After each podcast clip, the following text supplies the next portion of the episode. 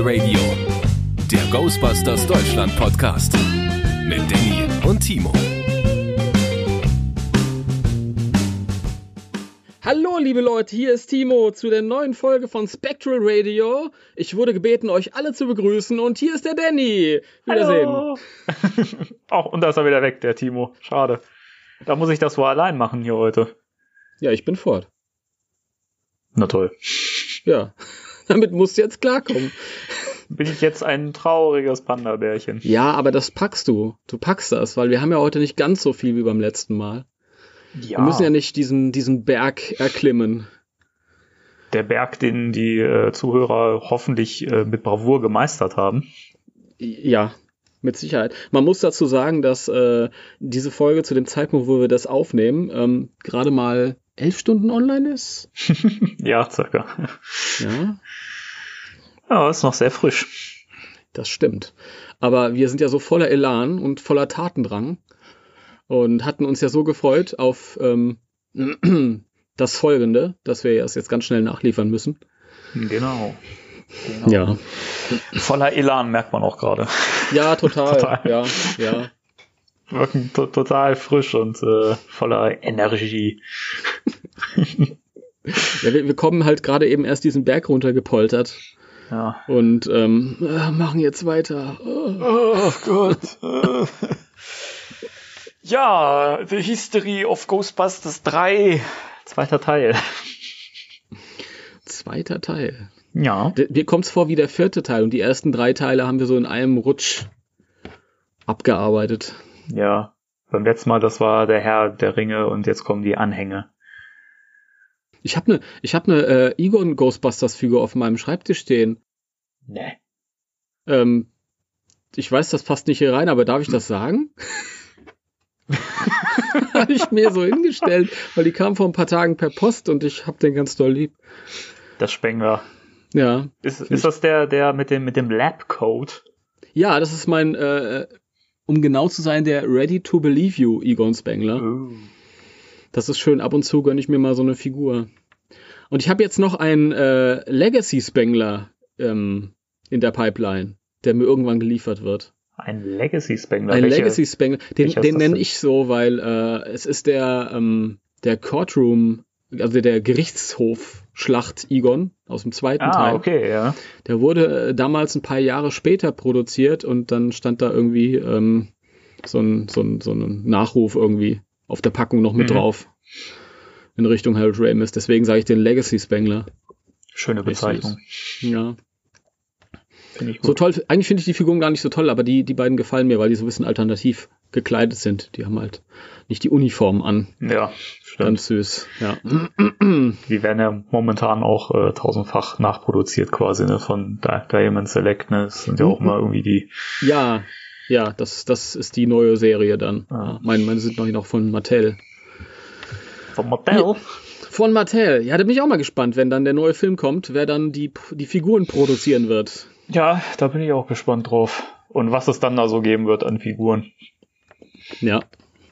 Also für den, für den äh, Reboot hat ja Mattel dann auch noch die vier Mädchen, Mädels produziert. Und das war schön, weil es so in, in äh, ähm, vom Größenverhältnis dasselbe war, wie bei den, bei den Jungsfiguren, die sie vorher gemacht hatten. Mhm. Die konnten man so schön nebeneinander stellen. Deswegen wäre es ganz nett, wenn die vielleicht dann auch für den kommenden Film dann irgendwie noch was nachschieben würden. Aber ich lasse mich überraschen. Wir sind gespannt. Wir werden, wir werden Bericht erstatten. Ja, Im Spektralradio. im Spektralradio. Genau. Ah, ja. Timo, wollen wir durchstarten? Wir starten jetzt durch. Spectral Radio, Thema der Woche. Wo setzen wir denn an? Wo geht's denn los? Also, wir sind letztes Mal im Jahr 2014 äh, versandet, wollte ich gerade sagen. Ver versandet, Nein, äh, eingeschlafen Nein, nach drei äh, Stunden. Also, wir hatten ja eigentlich das, ähm, diese Vorproduktionshölle von Ghostbusters 3 eigentlich abgehakt und sind ja bei dem Zeitpunkt zum Schluss gekommen, ähm, als es dann klar war, dass äh, Ghostbusters 3 nicht mehr passieren wird und dass äh, der neue Film ein Reboot sein wird und keine Verbindung mehr zu den alten Filmen haben wird und Paul Feig die Regie macht. Jawohl. Ähm, da müssen wir auch dazu sagen, das werden wir dann auch noch in der separaten Folge, wenn wir dann auf Ghostbusters Answer the Call eingehen, da werden wir das dann nochmal im Detail besprechen, aber da es jetzt zur Chronik gehört, sei das nochmal erwähnt, also 2015. Hm. Glaube ich, es war dann auch das Jahr, wo es so die ersten Details gab zu dem Film, ne? Und dann ging das halt so weiter. Mir ist, mir ist eins noch eingefallen, das ich letztes Mal vergessen hatte. Mhm. Und zwar, äh, da habe ich mich geärgert, aber ich kann es ja jetzt nachlegen. An irgendeiner ähm, Stelle, an irgendeinem Punkt, ich glaube, es war relativ spät auch, äh, wurde äh, Bill Murray mal darauf angesprochen, dass äh, die Filmproduktion jetzt damit liebäugelt, äh, das, den Film ohne ihn zu drehen.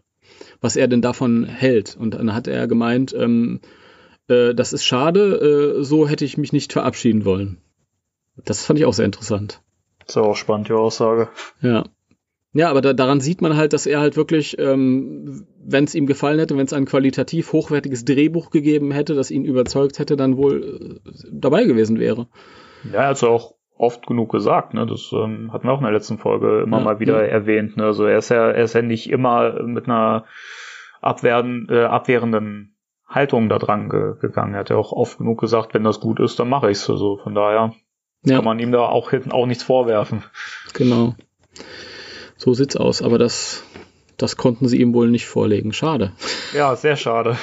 Ja. Aber wer weiß, was jetzt kommt. Aber ähm, wie gesagt, also 2015 und äh, 2016 ist dann der Zeitraum des Reboots Ghostbusters Answer the Call von Paul Feig. Und ähm, ja, der Film.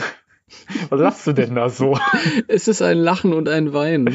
Ein Lachen und Weinen. Ja, weil du kannst natürlich dieses, dieses ähm, Thema nicht aufmachen, ohne dass äh, ach, dieser hm. Leidensweg. Ja.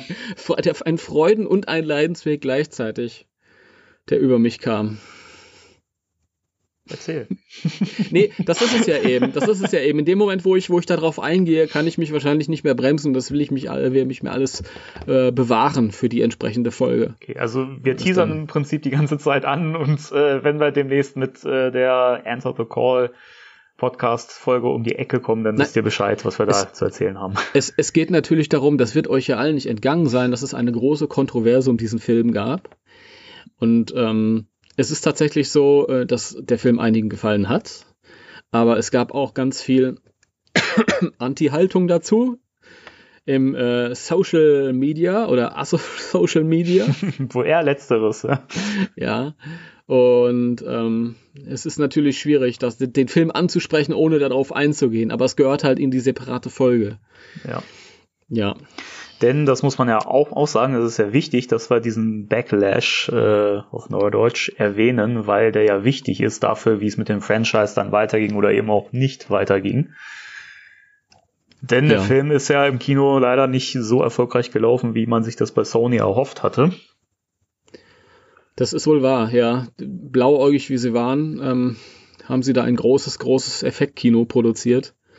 Und ähm, das war mit der Marke zu dem Zeitpunkt einfach nicht zu machen. Zumal es halt im Voraus halt klar war, dass das, was sie da machen, nicht so gut ankommt. So ist es, ja. Ja. Und äh, es gab ja auch im Nachgang noch Aussagen von Dan Aykroyd, glaube ich, der ja auch sagte, dass er, ähm, der hat dann ja nochmal Kritik geübt an Paul Feig, an seiner Herangehensweise.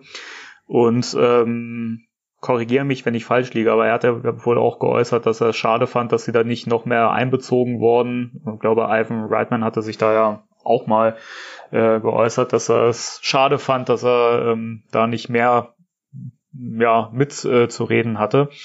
Und äh, Paul Feig halt so ein bisschen über die Stränge geschlagen ist, gerade was das Budget anging, dass er halt wirklich viel mhm. zu viel ausgegeben hat für den Film, was man ja gerade am Finale des Films sieht. Und das ja eigentlich der Grund war, warum der Film nicht so erfolgreich für Sony gelaufen ist, weil er sehr, sehr viel mehr gekostet hat, als er hätte kosten müssen und leider nicht so viel eingespielt hat, wie er dann hätte einspielen sollen im Verhältnis gesehen. Ja, das ist interessant, weil es gab diese Sony-Leaks, nach denen äh, die äh, Sony-Chefin Amy Pascal gefeuert wurde und es kam ein neuer äh, Boss und der hat sofort, das war noch ziemlich am Anfang der Produktionszeit des Films, und er hat sofort 15 Millionen Dollar Budget gestrichen. Also das heißt, der ist noch günstiger gewesen, als ursprünglich geplant war. Normalerweise wäre der Verlust noch höher gewesen für das Wahnsinn. Studio. Wahnsinn. Ja. ja. Das ist, äh, ja, ich finde es auch immer interessant. Es ist natürlich so, wenn ein Film aktuell neu rauskommt, ähm, dann gibt es ein Zeitfenster, in dem sich die Beteiligten, egal in welcher äh, Rolle sie da irgendwie dabei sind, nicht negativ äußern werden. Das ist auch ganz normal. Das, ähm, es werden Verträge abgeschlossen und das äh, steht da auch immer mit drin. Du äußerst dich bitte positiv. Ja. Ja. Das ist leider so. Das funktioniert bei den meisten und dann hast du Bill Murray.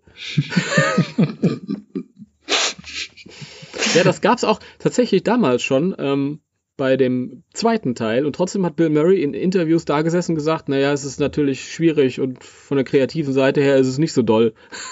ja. Super. Ja, was willst du machen? Das ist der Murricane.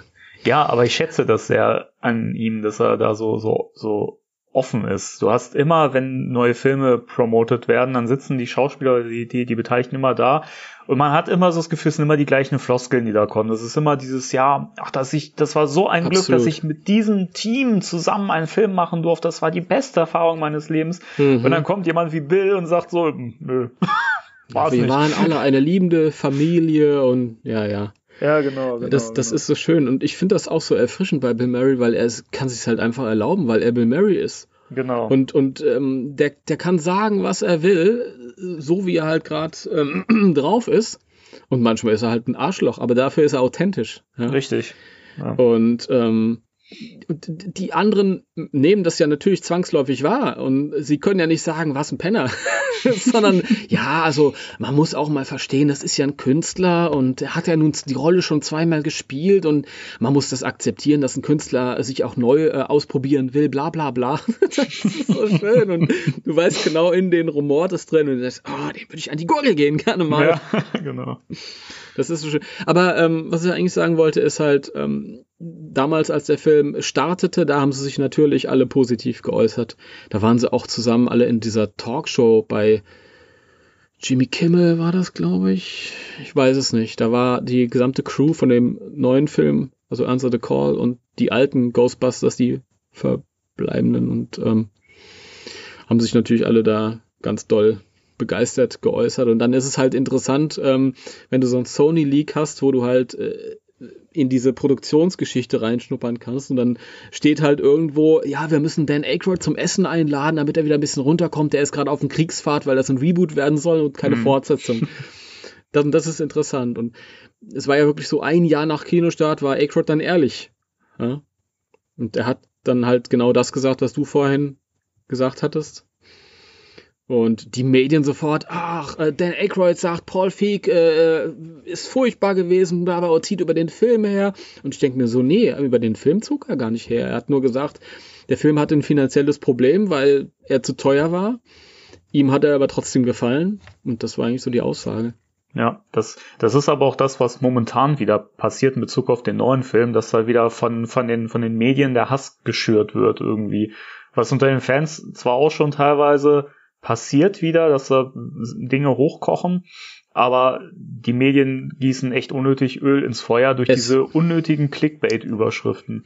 Es ist, es ist so furchtbar, weil ähm, die Welt ist eben nicht so schwarz-weiß, aber die Medienwelt ist sowas von schwarz-weiß ja. geworden. Es ist ähm, nicht mehr schön. Da wird überhaupt nicht mehr differenziert. Also das ist durchaus, ich erlebe das gerade ganz stark, weil ähm, Ghostbusters war, glaube ich, so mit eines der ersten Male, wo das, also 2016, wo das irgendwie so hochgekocht ist. Und seitdem kam, da, da war das dann noch bei Star Wars. Und ähm, ich habe das noch bei dem Reboot von Shira mitbekommen, weil äh, aufmerksame Hörer werden wissen, ich bin ja auch ein alter He-Man-Fan. Das heißt, Nein. Reboot von Shira hat mich interessiert, habe ich geguckt. Da gab es halt auch die Diskussion, ach, mhm. das ist so eine, so eine ähm, Female Agenda, bla bla bla. Und ich habe halt genau denselben Schrott gelesen, den ich halt drei Jahre vorher bei Ghostbusters gelesen habe. Und gerade bekomme ich es ganz aktiv mit, ähm, weil ähm, meine Freundin interessiert sich ja so für Marvel und für ähm, Captain Marvel, der jetzt anläuft. Und das ist ja genau dasselbe. Ja. Das und da hast du auch wieder dieses, dieses Mediale, du hast halt unglaublich viele äh, Crybabies, die da irgendwie äh, drüber herziehen, weil das ist ja, das ist ja nicht zu, nicht aus, aushaltbar, dass da irgendwie eine, eine, weibliche Heldin da irgendwie den Tag rettet und in dem nächsten Avengers wahrscheinlich dann Thanos besiegt und so. Wenn das irgendein neuer Kerl gewesen wäre, wäre überhaupt gar kein Problem. Ja? Ich, ich finde das aber äh, übrigens spannend, Entschuldigung, wenn ich dich da unterbreche, ja, aber ähm, ja. wenn man dann die Kritiken zu Wonder Woman in Betracht zieht, wo ja auch Männer den Film ja so toll fanden, die ich immer mhm. das Gefühl habe, das hängt auch so ein bisschen damit zusammen, wie die Frau präsentiert wird. Sprich, hat sie noch ein sexy Outfit an oder so. Also ja. ich möchte den Film da, ja. da, damit nicht angreifen. Ich habe ihn ja. nicht, nicht gesehen, aber das, das fällt mir halt so auf. Also bei Ghostbusters Answer the Call waren es halt auch keine sexy Frauen oder so, sondern Charakterfrauen irgendwie. Und ich frage mich, wäre wär der Film besser aufgenommen worden, wenn das dann welche gewesen wären, die halt in, in Hotpants rumgelaufen wären und, ähm, keine Ahnung, die Brüste präsentiert hätten. Würde ich, würd ich sofort drauf zu sprechen kommen. Ich will nur die Gedanken kurz zu Ende führen. Entschuldigung, natürlich. Ähm, was war denn das? Na, sorry. Ach, nein, kein Problem. Äh, boah, jetzt habe ich echt äh, ein. Ähm, ach so, ja, genau. Und ähm, du hast halt auf der einen Seite diesen, diesen Hass äh, und ah, das, das ist eine blöde Frau und die, die sollte mal lächeln, bla bla bla. Und äh, die Hauptdarstellerin Brie Larson hat dann, glaube ich, äh, so eine Fotomanipulation auf den Weg oder getwittert, wo all die männlichen Marvel-Helden äh, lächeln auf mhm. einmal. Weil für die war das völlig in Ordnung, dass die da halt auch alle ernst gucken. Äh, nur sie sollte halt als Frau, muss ja immer lächeln, muss ja immer quasi gefügig äh, lieb gucken. Unfassbar. Und ähm, auf der anderen Seite merkst du halt medial, ganz stark, dass diese ganzen Internetseiten halt schreiben, ja, ähm, Sexisten hassen Captain Marvel, äh, weil sie eine Frau ist, bla bla bla bla bla. Und ähm, ja, gibt es viele, aber äh, was ich schade finde, in all diesem, in diesem, zwischen diesen beiden Extremen gibt es überhaupt keinen Dialog mehr über die Qualität des Films. Richtig. Ja, der Film das läuft fehlt. jetzt gerade an. Ich werde ihn am, am, jetzt in zwei Tagen sehen. Ich kann mir noch gar kein Bild äh, darüber machen. Und ich bin froh, dass ich jetzt in der Situation bin. Marvel interessiert mich nicht so sehr wie Ghostbusters damals. Damals war ich voll drin. Ja, zwei Jahre bevor der Film im Kino lief. Und man hat diese Schlacht mit äh, ja, bestreiten müssen. Und diesmal mhm. bin ich so außen vor und kriege das nur so am Rande mit. Und ich bin so froh drüber. Ich denke mir so, Oh, ich, ich fände es so schön, wenn der Film dann anläuft und wir haben eine, eine, eine Debatte über die Qualität des Films und nicht mehr über Männer gegen Frauen oder unreife Männer gegen äh, radikale Feministen oder so. Wo ist denn diese goldene Mitte? Ja, das vermisse ich ein bisschen. Das ist. Ja, wir, wir leben irgendwie in so einer Zeit, habe ich so das Gefühl, wo man sich gern auf den Schlips getreten fühlt. So, also man hat, man hat immer irgendwie zwei Seiten die sich immer ans Bein gepullert fühlen und, und dann, dann irgendwie so einen Film einfach auch politisieren müssen. Das ist, so. das ist richtig. Äh, wir sind in einer, wir leben in einer Zeit der Spaltung, des Kali ja. Yuga. Ja, das hatten wir ja letztes Mal schon. Das ist, ja. das ist in der Tat so und das ist ja wirklich erschreckend, wenn man sich das mal so durchliest darüber, den Artikel hatte ich auch beim letzten Mal empfohlen im äh, Podcast, hatte ich ja, glaube ich, auch eine kleine Zusammenfassung gegeben. Ja. Ähm, aber das ist gruselig, wenn man mal so die Parallelen sieht, wie, wie gut das passt in die Zeit, in der wir gerade leben. Hm. Ja, das ist, äh, ist wirklich so. Und ähm, ja, äh, zu dem, was du da gesagt hattest, da stimme ich auf jeden Fall auch äh, zu. Damals ähm, Wonder Woman, ähm, der lief ein Jahr nach Ghostbusters. Äh, und da hieß es äh, von einigen Leuten, ja, schaut mal, es ist ein Film mit einer Frau in der Hauptrolle kann durchaus super erfolgreich sein. Ja? Ghostbusters war einfach ein schlechter Film. Und das sieht man ja jetzt an dem, also der Erfolg von Wonder Woman sei der Beweis dafür. Und ich sage, nee, so leicht dürft ihr euch das nicht machen, denn Wonder Woman war immer in der Vorlage eine Frau gewesen. Ja? Da gab es keinen Gender-Switch, an dem die äh, ja, die, die, die äh, männlichen Kellerkinder da irgendwie scheitern quasi oder, oder sich drauf anhängen. Und dann sah sie natürlich, ähm, auch wenn sie eine starke Frau ist, ähm, sah sie natürlich sehr gefällig gekleidet aus. Oder war sie gefällig gekleidet ja. mit dem Röckchen und so. Richtig. Und sie hat äh, eine, so, eine, so eine traditionelle, da hat sich meine Freundin immer so ein bisschen, das fand sie schade, dass ähm, in, in dem Wonder Woman-Film so eine, so eine kitschige Liebesgeschichte auch gab halt. Da mhm. kommt halt der erstbeste Typ und sie verliebt sich in den. Ich selbst habe kein Problem damit. Ich bin halt ein alter Romantiker, freue mich immer, wenn ich sowas sehe. Aber ich kann es halt auch verstehen. Ne? ja, klar. Also der war ähm, super. Ich, ich liebe auch Wonder Woman, aber er ist auch sehr konventionell. Hm. Ja, das ist, glaube ich, generell das. Also wie gesagt, ich habe den noch nicht gesehen, aber so die anderen DC-Filme, die jetzt so in den letzten Jahren kamen, das ist halt auch. Ich glaube, die, die haben das gleiche Problem, dass es halt so ein bisschen generisch ist. Ne? Ich mochte DC immer mehr als Marvel. Jetzt bin ich wahrscheinlich unten durch bei ganz vielen. Also bei den DC-Filmen haben, die haben auch unglaublich viele Fehler und das sind viele Dinge, die nicht, nicht so toll ausgearbeitet waren. Was, deine Mutter, die heißt genauso wie meine Mutter? Ja, dann Peace, Bruder. Batman, Batman Ach, wie Superman. Ja, Batman wie Superman ist auch ein, ein Titel, den kann man im Deutschen nicht aussprechen. Ja, doch, Batman wie Superman, pff, egal. Batman wie Superman, das. Ja, ist so. Beide, das ist doch der gleiche Schmonzens Ja. Aber ja. ähm, ich fand bei DC immer interessant, dass ähm, die haben sich so die Frage gestellt, wie würde eine, eine reale Gesellschaft auf diese Superhelden reagieren? Das ist ein spannender Punkt. Ähm, die Comics haben das ja auch schon früher äh, bei DC vor, vorgemacht. Da gab es auch, war glaube ich auch im Deutschen hieß das irgendwie Legenden. Mhm. Ja. Äh, Legenden, das war so eine, so eine Storyline auch irgendwie im, glaube im ja. Hetke Verlag früher oder so. Da war es auch schon ein Thema. Ja. Und das ist, ähm, auch dieses, dieses Düstere, ich meine, das hat halt den Anspruch, in so einer ähm, pseudorealen Welt zu spielen. Und da ist es halt alles ein bisschen seriöser und ernster. Und die Marvel-Filme sind für mich eher so ähm, wie gute Samstagmorgen-Cartoons damals mhm. waren. Irgendwie vom, also die tun nicht weh und ach Gott. Ich muss die Klappe halten, weil sonst kriege ich ganz viel, ganz viel böse Kommentare. Ach, Quatsch, alles gut. Wie gesagt, das ist, ich finde, im Comic-Bereich ist, äh, hat DC immer noch die die Nase vorn. Also das, wir, wir, wir driften gerade ganz stark ab, aber das, das, das wollte ich mal kurz hier loswerden, weil mhm. äh, momentan, wenn es immer so Marvel und DC-Vergleiche geht, da werden immer die Filme herangezogen, aber mhm. für mich ist halt immer so die Vorlage, die Comics, das ist immer noch die, die Essenz des Ganzen und da, ähm, da reicht Marvel nicht ran. Also da hat, da DC immer vorgelegt und Marvel hat immer nachgezogen.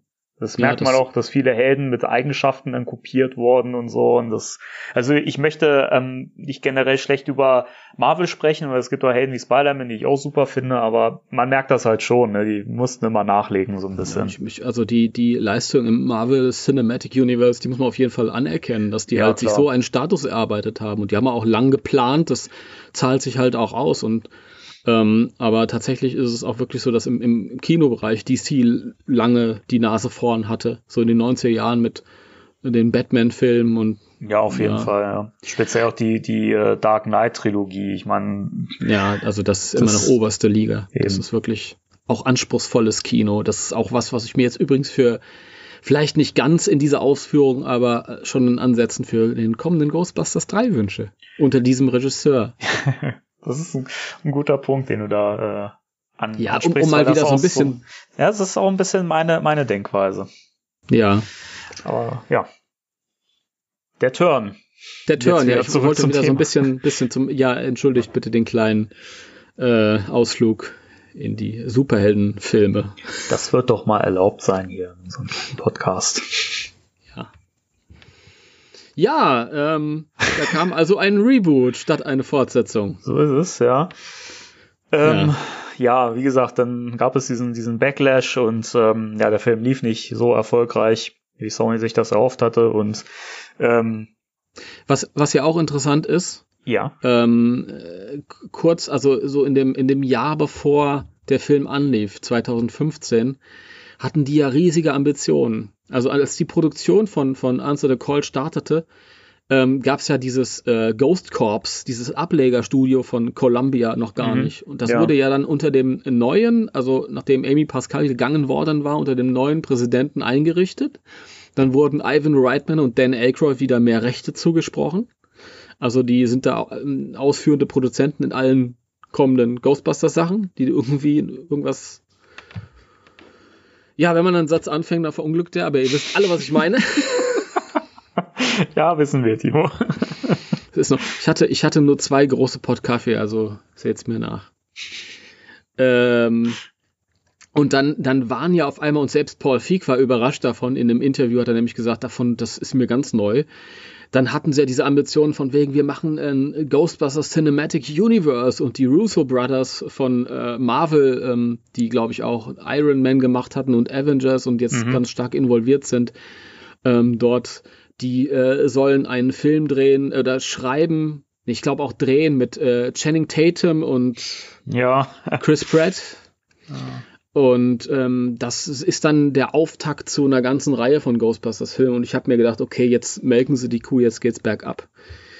Weil wir wissen ja, ähm, wir haben ja festgestellt, dass wir die ersten Ghostbusters-Filme aus bestimmten Gründen ganz doll und auch nicht anspruchslos finden. Und wie willst du diesen Anspruch halten, wenn du einen nach dem anderen raushaust?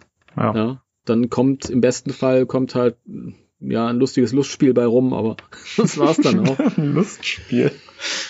Ich weiß auch noch, ich habe dann, ich habe dann einen verbitterten Beitrag geschrieben auf der Ghostbusters Deutschland Seite und ja, das wurde ja dann, ich glaube, Drew Pierce war einer der, ich weiß gar nicht, was der sonst noch gemacht hat. Ich kann mich aber an den Namen erinnern.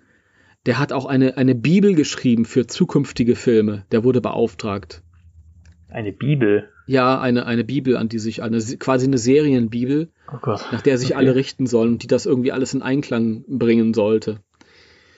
Hm. Und ähm, ich glaube mal mitbekommen zu haben, dass dieser äh, der Paul Feig Ghostbusters-Film kommen soll, dann anschließend dieser äh, mit Channing Tatum und Chris Pratt. Und dann sollten die irgendwie alle zusammentreffen in einem dritten Film, wo dann Gozer vorkäme oder was, was auch immer. Auf jeden Fall ist ja nichts aus dem Feig-Film geworden, dem Feig-Film. Der Feig-Film. Der Feig-Film, ja. Und äh, mit einem Mal waren an diese Ambitionen wieder vom Tisch. Und ich muss ehrlich sagen, Dankeschön. Weil das, was wir jetzt kommt, das erscheint mir so viel besser. Wir haben noch nicht viel Informationen, aber es kommt mir so viel besser vor, als dieses aufgeblähte Cinematic Universe-Ding, was die davor hatten. Ich finde es noch ein bisschen schade um ähm, die äh, Serie, die noch kommen sollte, eigentlich, diese Ectoforce-Serie, die hätte ich eigentlich gerne gesehen. Ich nicht. Nicht? nee. Und zwar deswegen, weil Ectoforce in der Zukunft spielen sollte. Also 20, 30 Jahre in der Zukunft und mehr so einen Science-Fiction-Einschlag haben sollte. Und ich will dieses, dieses Geerdete haben, dieses Ghostbusters mhm. im Hier und Jetzt. Ich verstehe halt natürlich schon, wenn man sagt, okay, das ist äh, ein neuer Ansatz und warum nicht? Das kann alternativ existieren zu dem, was wir kennen. Aber persönlich ist es halt nichts, was mich jetzt unbedingt ansprechen würde. Da reicht mir die eine Extreme Ghostbusters Folge, wo, wo Kylie in die Zukunft reist.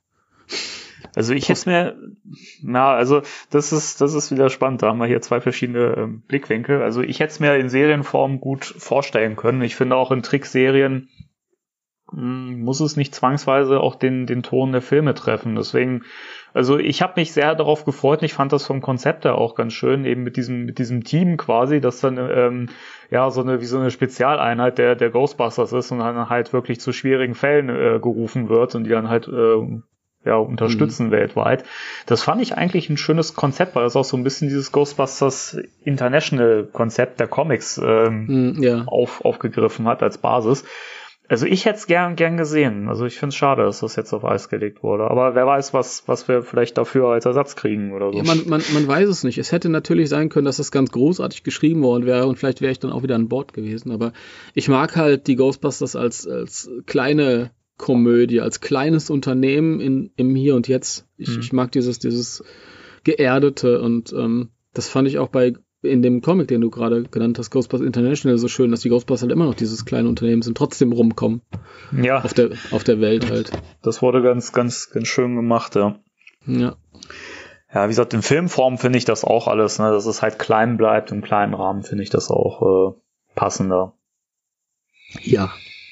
Ja. Ja, genau. Das, wie gesagt, dazu ist es nicht ge gekommen zu diesen ganzen Cinematic Universe ähm, Geschichten und so weiter, sondern das wurde dann alles äh, ja eigentlich sehr sehr still auf Eis gelegt. Ne, es ist ja dann wirklich sehr sehr ruhig geworden.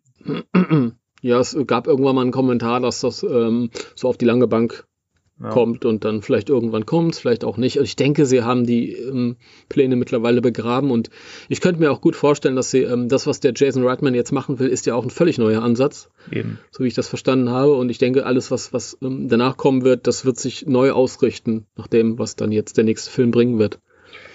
Ist vielleicht auch die beste Variante. Ähm, ja. Es ist, ist natürlich immer schwierig, wenn man sagt, äh, ja, den Reboot-Film mocht, mochte ich auch sehr gerne. Da gehören wir ja auch zu den Leuten, die den Film äh, auch mögen. Ne? Mm, ja, ja. Mm, aber ich kann es halt schon verstehen, äh, weil es halt insgesamt bei den Fans nicht gut wegkam und ähm, ja, ich halt auch diverse Kritikpunkte habe, wo wo man halt sagt, gut, da, da fehlt einem auch, auch irgendwie dieser Bezug zu den alten Filmen und diese Verbindung und dann ist es halt schwierig, ne?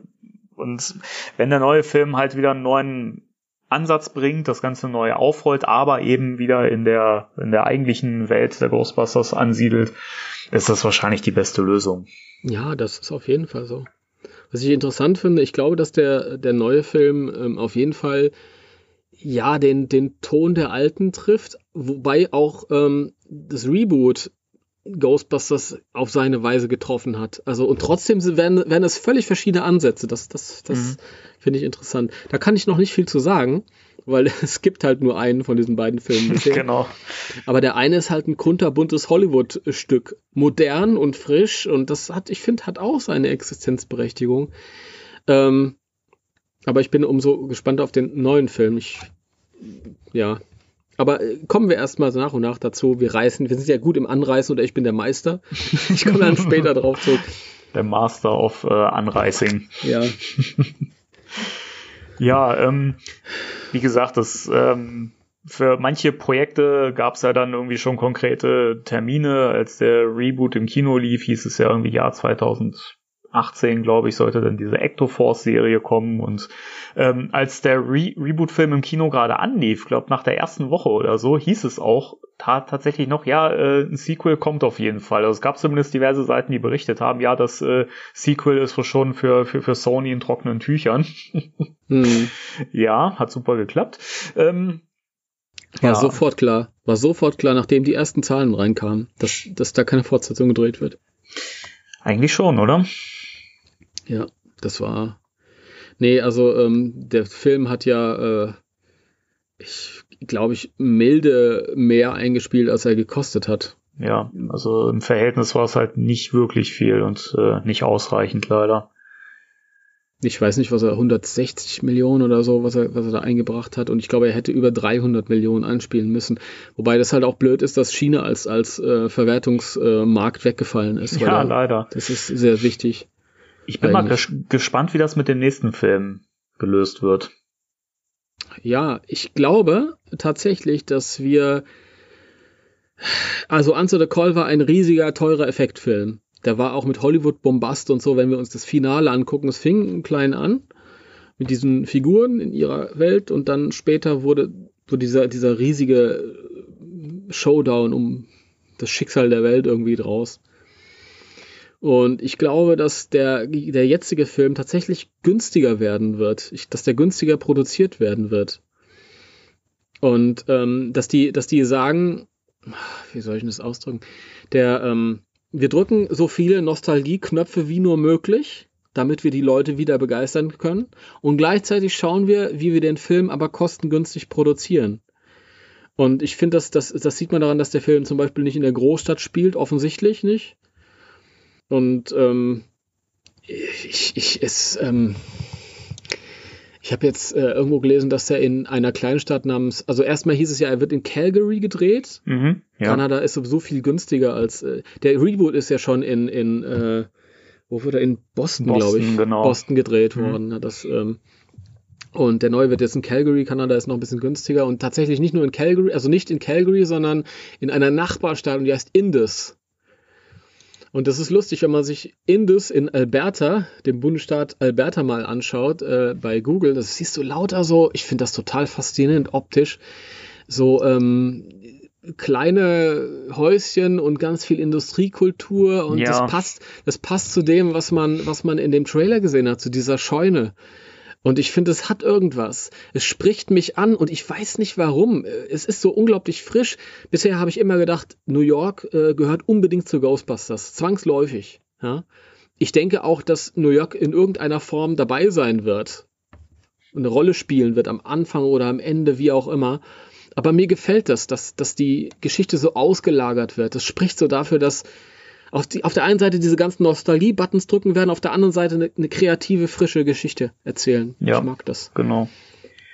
Das, das passt ja auch zu den Details, die man bisher kennt, also die zumindest so bisher durchgesickert sind und die von Jason Reitman auch mehr oder weniger bestätigt wurden. Hm. Also zumindest das, was er jetzt durchgesickert ist mit der Story, dass es eben zentral um ähm, eine alleinerziehende Mutter geht, die mhm. mit den Kindern äh, in diese Kleinstadt zieht und ähm, ja, es da wohl eine Verbindung zu den alten Filmen gibt. Ja, diese, diese Familie hat irgendeine Verbindung. Genau. Welche, genau. welche das auch sein mag. Also ich hatte mir das immer so vorgestellt, schon mit dem, als dieser Teaser-Trailer äh, erschien. Das ist nämlich schön. Jetzt darf ich es nämlich endlich erzählen. Jetzt sind ja. wir an dem Punkt angekommen, denn vor zwei, drei Folgen habe ich irgendwann gesagt, willst du denn meine Prämisse hören für diesen dritten Teil? Ach nee, ich erzähle sie doch nicht. Ich ja, noch, ich erinnere da mich. Ja. Jetzt sind wir nämlich da. Jetzt kann ich es erzählen. So toll ist es gar nicht. ich denke, der Film muss ja irgendwie umgehen mit dem ähm, Tod von Harold Ramis. Und ich glaube, das, das kann man auch machen, ohne dass es zu dramatisch wird.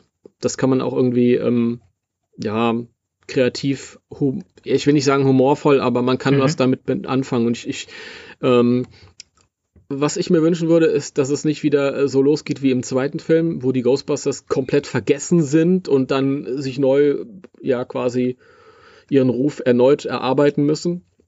Das hatten wir schon. Und ich würde mir eher wünschen, dass die Ghostbusters noch ganz lange nach dem zweiten Film aktiv waren und ähm, dann halt vielleicht irgendwas passiert ist und Egon ist halt verschieden.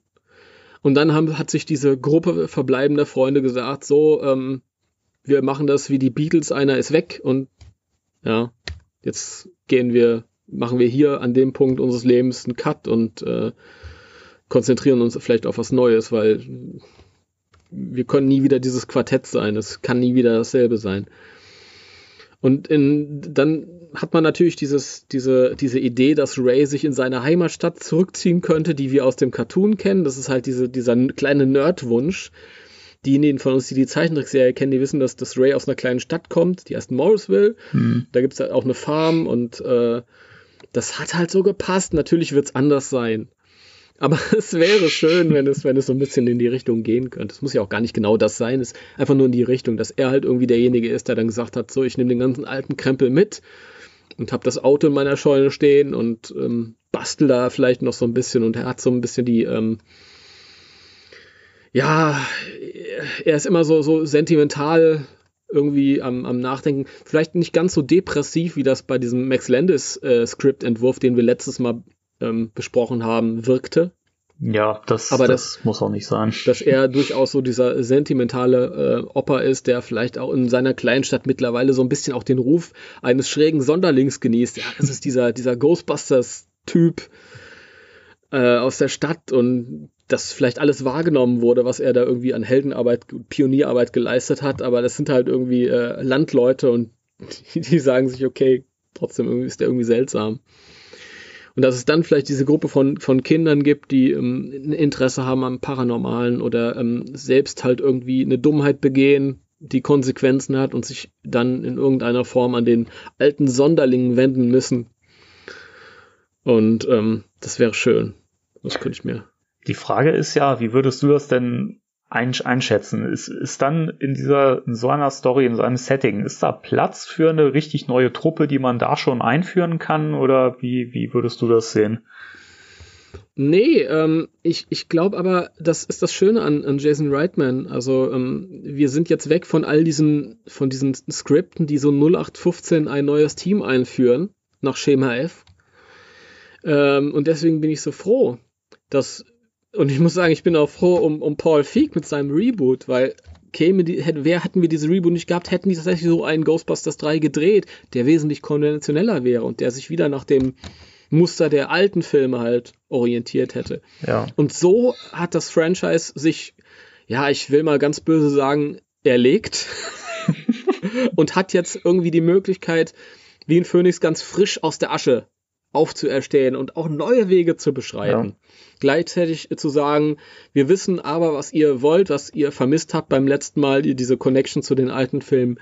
Und ähm, den Weg beschreiten wir jetzt trotzdem. Ja, trotzdem wir was, was Neues, Frisches machen. Und ähm, Jason Reitman ist ein unglaublich ähm, kreativer und guter Filmemacher. Ich habe mir, ähm, ich habe natürlich vor x Jahren Juno geguckt, wie so viele. Mhm, der ist gut. Äh, Thank You for Film. Smoking habe ich leider nie gesehen, aber ich weiß, dass der auch gelobt wurde. Oh, guck ihn, guck ihn. Ich habe ihn letztens erst wieder gesehen im Zuge der äh, Vorbereitung für dieses Thema. Ein hervorragender Film. Mhm. Richtig schön. Also das ist auch so einer, der ist so Dialog ähm, getrieben und da merkst du halt, dass äh, Jason halt auch extrem gute Dialoge schreiben kann. Ja, das ist, äh, das ist wirklich so. Das, der hat dann der ein Händchen für. Und ich mag Ja. auch den ähm, Aaron Eckhart, heißt er, glaube ich, der Hauptdarsteller. Mhm, genau. Den fand ich auch gut in äh, dem Batman-Film, also Ja. der Two-Face gespielt hat, obwohl die Handlung an sich ein bisschen too much war. Aber egal, darüber wollte ich gar nicht reden. Ähm, auf jeden Fall, ich habe mir tatsächlich in Vorbereitung auf ähm, den Film und auf diesen Podcast hier, denn bei Netflix gibt's gerade, und das möchte ich jedem empfehlen, der Netflix hat und gerade zuhört, ähm, äh, Young Adult. Das ist ein Film von Jason Reitman aus dem Jahr 2011 äh, mit Charlize Theron ähm, als äh, ja, gescheiterte Schriftstellerin, die sich weigert, erwachsen zu werden und dann in ihr Heimatdorf zurückkehrt und versucht sich dann an ihren Ex ranzumachen, der aber gerade ein Kind mit einer anderen hat und und das ist so toll geschrieben. Ähm, klar, wenn man sich das hört, denkt man erstmal, öh.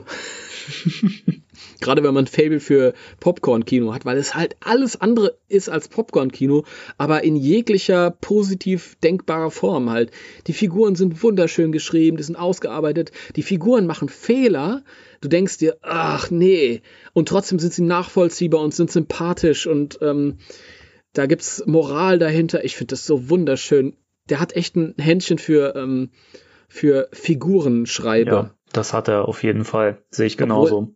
Er, er diesen Film jetzt speziell überhaupt nicht geschrieben hat, aber er, er hat es ja inszeniert und hat die Ja. Geschichte mit der Autorin zusammen entworfen. Und ich finde, das ist ähm, so eine gute Voraussetzung, um diesen anderen Aspekt von Ghostbusters zu beleuchten. Paul Feig hat gesagt, okay, ähm, wir schauen uns das, diesen, diesen, diesen Effekte-Aspekt an. Ja, da war auch ein bisschen Fokus auf den Figuren, hat mir auch gefallen, kommen wir später mal zu in einer anderen Folge. Aber ähm, er war natürlich ein Effekte-Abenteuer, ein, ein, ein, ein Popcorn-Blockbuster. Ja. Und so sollte er funktionieren. Und dieser neue Film, denke ich, der kann wieder ein bisschen mehr von diesem, was ich beim ersten Teil gesagt hatte, von diesem Kammerspielartigen haben. Ja? Und das sind einfach, da stelle ich mir vor, vielleicht in der ersten Dreiviertelstunde passiert halt einfach nichts Effekte technisch, aber ich, ich ähm, setze mich dahin und ich ähm, sehe mir Figuren an, die mich interessieren neue Figuren, die ich kennenlerne, wo ich denke, die sind aber brillant geschrieben, alte Figuren, die brillant weitergeschrieben wurden und miteinander halt interagieren und dann am Ende, natürlich wird dann halt irgendwie was effektemäßiges, paranormales passieren, aber ähm, das habe ich dann irgendwie nur als Bonus mit dabei. Ja? Genau. Das fände ich schön, wenn das, wenn das so ist. Ich denke auch, das ist genau das, was uns da erwarten wird. Und ähm, das ist ja auch das, meine gut, das ist jetzt schwer von dem, von dem 40 Sekunden Teaser oder so zu beurteilen, aber der lässt ja schon, finde ich, so ein bisschen darauf schließen, ähm, was kommen wird. Denn ich glaube nicht, dass man den ein, einfach nur des Effektes wegen so gemacht hat. Ähm, wenn man, wenn man sieht, wieso die Herangehensweise von Jason Reitman ist für diesen Teaser, ähm, allein die Effekte, die für die Schrift schon genommen wurden, Hm. ja, das Geht noch ja, weiter. Bitte? Hm. Das geht noch weiter. Ja. Du meinst, dass die äh, diese Schrift am Ende, dass die quasi äh, analog Ja, dass es halt praktische Effekte sind. praktische also, Effekte sind. Das ist, man merkt halt, dass da nicht zufällig ist. Also das ist nicht so, ähm, komm, wir machen jetzt mal schnell einen Teaser, um das irgendwie anzukündigen, dass der Film kommt, sondern ich, ich glaube schon, dass da viel drinsteckt in diesen 40 Sekunden, die zeigen, was kommt. Ähm, allein eben, warum der Wagen in, in der Scheune steht. Ich meine, das kann man auch symbolisch sehen, ne? dieser, dieser abgenutzte Wagen, der auch ein bisschen schmuddelig ist und unter dieser Plane steckt und eben kurz nur zu sehen ist, als dieses, diese Hm. Plane hochgeweht wird. Hm. Ähm, die, das Protonenpack, das anscheinend irgendwie gerade, also ich habe das immer gedeutet, dass es repariert wird. Und man, man, man hört ja das Geräusch, dass es anläuft, dann blitzt es kurz auf. Und Mhm. das passiert irgendwie drei oder vier Mal, bis es dann Mhm. irgendwie beim, beim letzten Mal etwas mehr aufblitzt, aufleuchtet. Das sieht ja alles so aus, als wenn da gerade wieder was ähm, ja, Mhm. instand gesetzt wird. Ja, ich, ich habe mich halt auch gefragt, es kann natürlich auch sein, dass das alles überhaupt nichts zu bedeuten hat und alles nur metaphorisch gemeint ist. Ja, Das dass kann halt natürlich das auch alte sein. Ghostbusters, so wie wir das kennen, wieder auf den Weg gebracht wird. Das rostete jetzt jahrzehntelang vor sich hin und jetzt bringt einer wieder in seiner Scheune auf den Weg. Ähm, äh, das finde ich aber so schön. Ähm, das funktioniert so, aber ich denke, es hat auch seine Rolle im Film, weil äh, Reitman halt auch irgendwann mal geschrieben oder gesagt hatte, ich möchte, dass die Leute sich fragen, warum das Auto in der Scheune steht. Ja, Also wird es wohl in der Scheune stehen, denke ich. Ja. ich denke auch.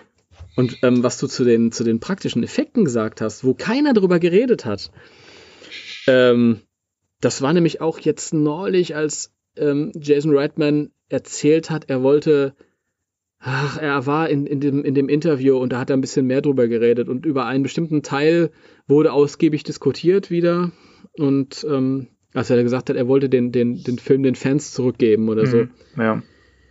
Und da hat er auch weiterführend gesagt, dass, ähm, dass er äh, die Effekte so, ja, so praktisch umsetzen möchte, so al altmodisch wie nur möglich. Ähm, ich glaube, das war, das war, was er gesagt hat. Und das finde ich so interessant, weil wenn wir uns denn, es wurde immer über das Auto geredet und kurioserweise, wenn, wenn so die Kamera auf diese Scheune zufährt, dann haben die einen irgendwie an dem einen Rechen da, glaube ich, so Schleim runtertropfen sehen. Ich habe es bis heute nicht gesehen. Nee, das ist mir auch irgendwie. Das könnte auch irgendwie Spinnenwebe gewesen sein oder sowas. Ähm, aber niemand redet über die Protonenstrahlen, die man kurz sieht. Mhm. Richtig. Mein, mein allererster Gedanke war, boah, das ist, sieht aber nicht gut aus. Und das müssen viele so unbewusst wahrgenommen haben, weil einige haben tatsächlich gedacht, es ist ein, ein Fanmade-Teaser. Mhm. Diese Strahlen sind handgezeichnet, wie im ersten Film. Ja, genau. Das, das ist wirklich so. Das ist nicht so ein, so ein, so ein smoother Protonenstrahl wie in dem Paul Feig-Film, sondern das ist handgezeichnet. Und ähm, ich glaube, das fände ich unglaublich, das, das würde ich, würde ich abfeiern, wenn ich dann ins Kino gehe und ähm, ich habe dann einen Protonenstrahler, der aussieht, Protonenstrahl, der aussieht, wie ein Protonenstrahl aussieht. Ich meine, das ist nun einfach mal der Look von dem Ding. ja. Ja, das, wie, wie willst du es sonst, sonst machen? Ich meine, in, in, dem, in dem Reboot sahen die halt auch irgendwie geil aus vom Effekt her, aber das war halt nicht so dieses, wie man es halt, wie man es halt kannte. Und das war ja auch mal dieser Charme, den das Ganze gehabt hat. Ne? Wie du sagst, das war eben dieses handgezeichnete und, und ja, diese praktischen Effekte haben halt auch einen Charme. Und ich finde aber auch viele praktische Effekte sind zeitloser. Bei computergemachten Effekten siehst du denen immer die Zeit an, in denen sie entstanden sind. Wenn praktische Effekte gut gemacht sind, ich meine, guck dir zum Beispiel mal den ersten Jurassic Park an, der sieht immer noch fantastisch aus.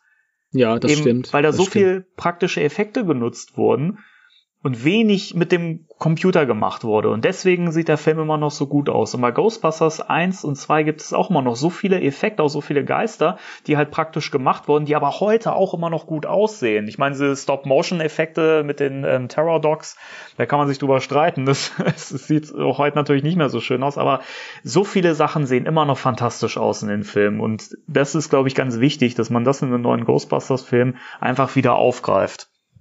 Ja, das ist bei, bei Jurassic Park ist auch ein schönes Beispiel. Ähm, die wussten halt, was, dass, dass sie so einen Mittelweg zu fahren ja. haben. Klar, Computertricks waren noch gar nicht so weit, dass sie alles damit machen konnten.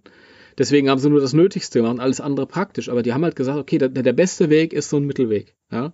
Wir machen CGI da, wo es nicht anders geht und wo es halt auch einfach besser aussieht und praktische Effekte so oft wie möglich ja, damit vielleicht auch die, die Darsteller was zum Reagieren haben. Ich meine, die, da waren diese Kinderdarsteller und haben auf diesen riesigen Dinosaurier, diesen animatronischen reagieren ja. müssen. Da geht ja. dir schon irgendwie, ähm, also da spielst wahrscheinlich die Angst dann etwas, äh, etwas leichter hm. weg. Auch, ja. Ähm, ja, und das, das stelle ich mir auch so vor. Und äh, was die Zeitlosigkeit anbelangt, ja, äh, würde ich jetzt sagen, bei so Figuren wie Slimer. Slimer ähm, den würde ich gerne wieder als, als Puppe sehen, dass man, das ist ja auch jetzt keine neue Entwicklung. Das hat ja zum Beispiel auch Star Wars schon bemerkt. Mhm. Ja. Bei Star Wars kamen die Prequels raus damals und George Lucas hat fast alles mit CGI gemacht. Zumindest sah vieles so aus.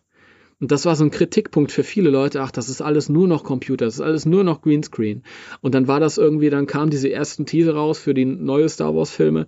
Ähm, und da war halt wieder so viel mit, mit Puppen gemacht und jetzt bei dem letzten war Yoda dabei als Puppe und so. Und das sind so Momente, da wirst du halt einfach ja an die Hand genommen, das innere Kind und gestreichelt. Und das stelle ich mir halt auch für diesen Ghostbuster vor, dass ich, dass ich zumindest die Elemente, die ich von früher kenne, auch wieder so antreffen werde. Ja.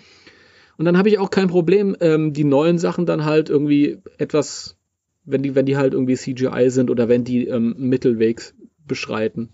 Wäre natürlich so radikal, wenn jetzt äh, Slimer eine Puppe ist und alle anderen Geister sind CGI, wäre auch ein bisschen doof, aber ja, klar. So, ja, wenn man da irgendwie schaut, wie, wie passt das zusammen und ähm, und ich finde die, die alten Strahler, die sind gar nicht so, ich finde die schon im, im Look überholt, ehrlich gesagt. Also so wie sie da in dem Teaser zu sehen waren. Gut, der war ja schnell produziert, aber Aber so sieht eben ein Protonenstrahl aus. Punkt. Ja, fertig.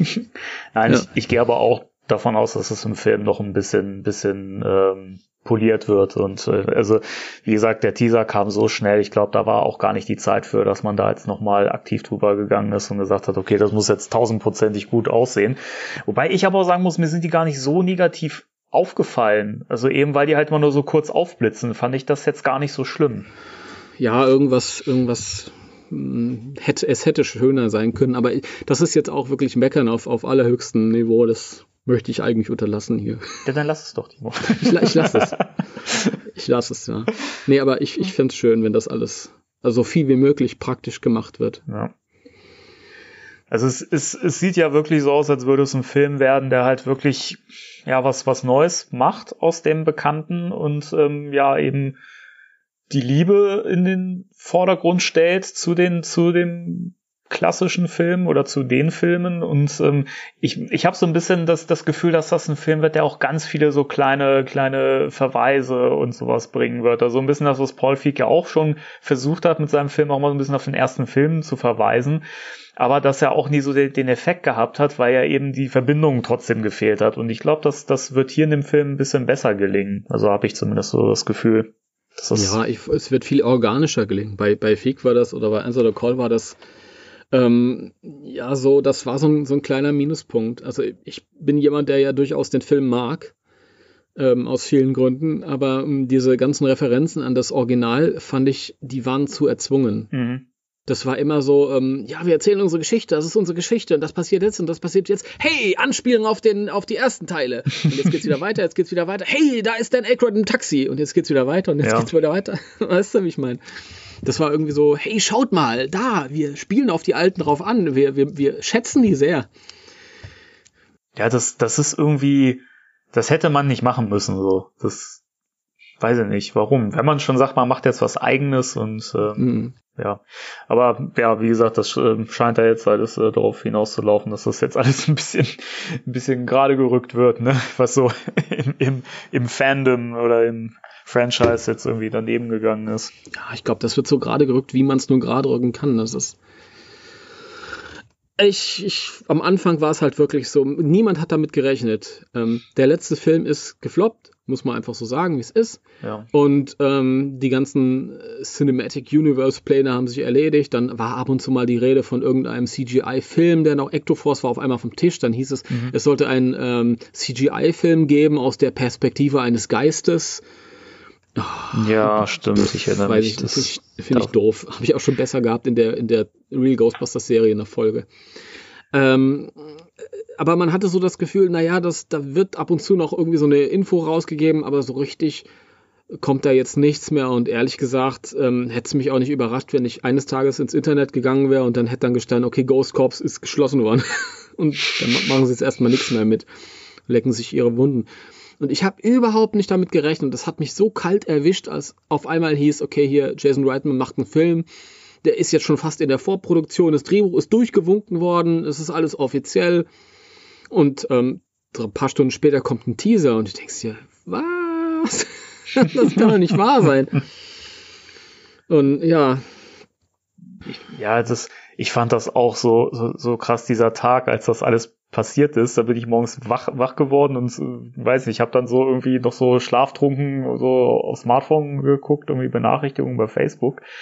Und dann wurde dieser Twitter-Beitrag geteilt von Jason Reitman, diesem äh, Got the Keys to the Car, ne, wo er vor, ja, dem, ja, vor dem Wagen steht. Und ich dachte mir so, was? Und konnte das, konnte das nicht fassen und dachte mir so, nein, das, das passiert jetzt nicht wirklich, oder? Und konnte das aber auch noch nicht so richtig glauben. Das war so ein bisschen, ich war so hin und her gerissen zwischen, jetzt muss ich mich megamäßig freuen, aber eigentlich traue ich mich auch nicht, weil wer weiß, was das jetzt ist, ne? Hm. Ob da was kommt.